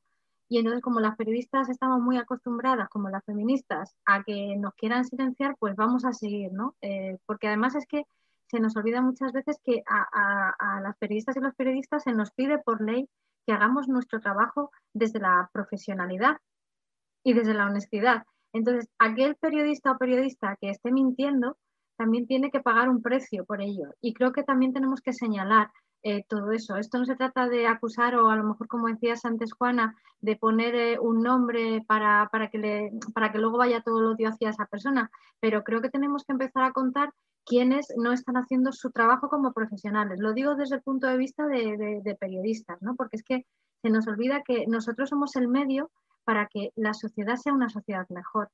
Entonces, quien se quiera poner en el lado justo de la historia y en el lado profesional como, como persona, estará haciendo su trabajo y su deber. Quien no lo esté haciendo estará haciendo lo contrario y también debería pagar un precio por eso. De la misma manera que hablamos cuando hablamos de la violencia machista, dejemos de hablar de las víctimas, empecemos a hablar de los victimarios, pues creo que como profesionales tenemos que dejar de, callar, de ser silenciadas, ya que, ya que nunca nos van a invitar ni nos van a querer pagar por lo que hacemos, pues por lo menos digamos, estos señores y estas señoras eh, son la mano derecha de ese lobby transgenerista porque de alguna manera, mm, bueno, de alguna manera, no de total manera, no están haciendo lo que tienen que hacer como, como periodistas. Pues la verdad es que es un, es un broche de oro a una, a una sesión fantástica de la que hemos aprendido muchísimo y que se nos han hecho prácticamente las nueve de la noche. Teníamos un montón de preguntas, mm, no, no vamos a torturaros ahora con muchas preguntas, reflexiones compartidas, felicitaciones en el chat, en todas direcciones, eh, también por las redes, en Questions and Answers, en todas partes. Yo os lo agradezco mucho. Voy a repasar el mensaje clave. Valentía, organización nacional e internacional, difusión, tanto de pensamiento como de, palabra, escribir y difundir, revisar nuestras alianzas, rehacer, diríamos, nuestras alianzas y desde la responsabilidad de contar la verdad y contando la verdad señalamos también a quienes son responsables de ocultarla, como nos estaba recordando ahora Nuria, si te he interpretado bien. Eh, ha sido un placer. Muchísimas gracias a todas estas reflexiones que serán e-, editadas y publicadas, como sabéis que hacemos siempre con los webinars desde Feministas de Cataluña, deben ser divulgadas y escuchadas en todas partes y por nuestra parte haremos todo lo posible para que así sea y contaremos con vosotras también para ello. Muchas gracias por vuestro tiempo. Y ahora nos tomaremos eh, un merecido descanso desde Feministas de Cataluña de nuestras actividades formativas y nos emplazamos para parar esta ofensiva misógina y totalitaria, como han recordado también nuestras invitadas esta tarde, contra los derechos de las mujeres, que va mucho más allá de los derechos de las mujeres. Y con las lecciones aprendidas vamos a, tratar de afinar y mejorar nuestra capacidad de comunicación como activistas para llegar a todos los rincones y a todas las mujeres, eh, porque quiero recordar eh, algo que dice y que ha publicado recientemente en tres artículos Pilar Aguilar Carrasco, por dura que sea y se presente siempre la lucha, nosotras ni nos deprimimos ni tenemos opción a deprimirnos. De manera que a nuestras invitadas eh, os deseo, os deseamos desde Feministas de Cataluña que descanséis, que seáis felices cada una a vuestra manera preferida durante estas fiestas que se aproximan, que es lo mejor para recargar pilas porque como siempre tenemos muchísimo trabajo por delante el próximo año. Y a las personas que nos estáis siguiendo y que habéis estado aquí esta tarde y que sois de Cataluña o que estáis en Cataluña, os recordamos que este sábado 11 a las 12 nos encontraremos en la Plaza del Vi de Girona para conmemorar la Declaración Universal de los Derechos Humanos, exigir que se cumplan todos los derechos que solo tenemos sobre el papel y alertar sobre el retroceso que ya estamos eh, sufriendo en todos ellos. En definitiva, para defender la agenda feminista y denunciar el avance de las ideas transgeneristas que son el caballo de Troya para destruir nuestra lucha y nuestros objetivos eh, de emancipación. Muchísimas gracias y buenas tardes, noches a todas. Gracias. Gracias. A ti.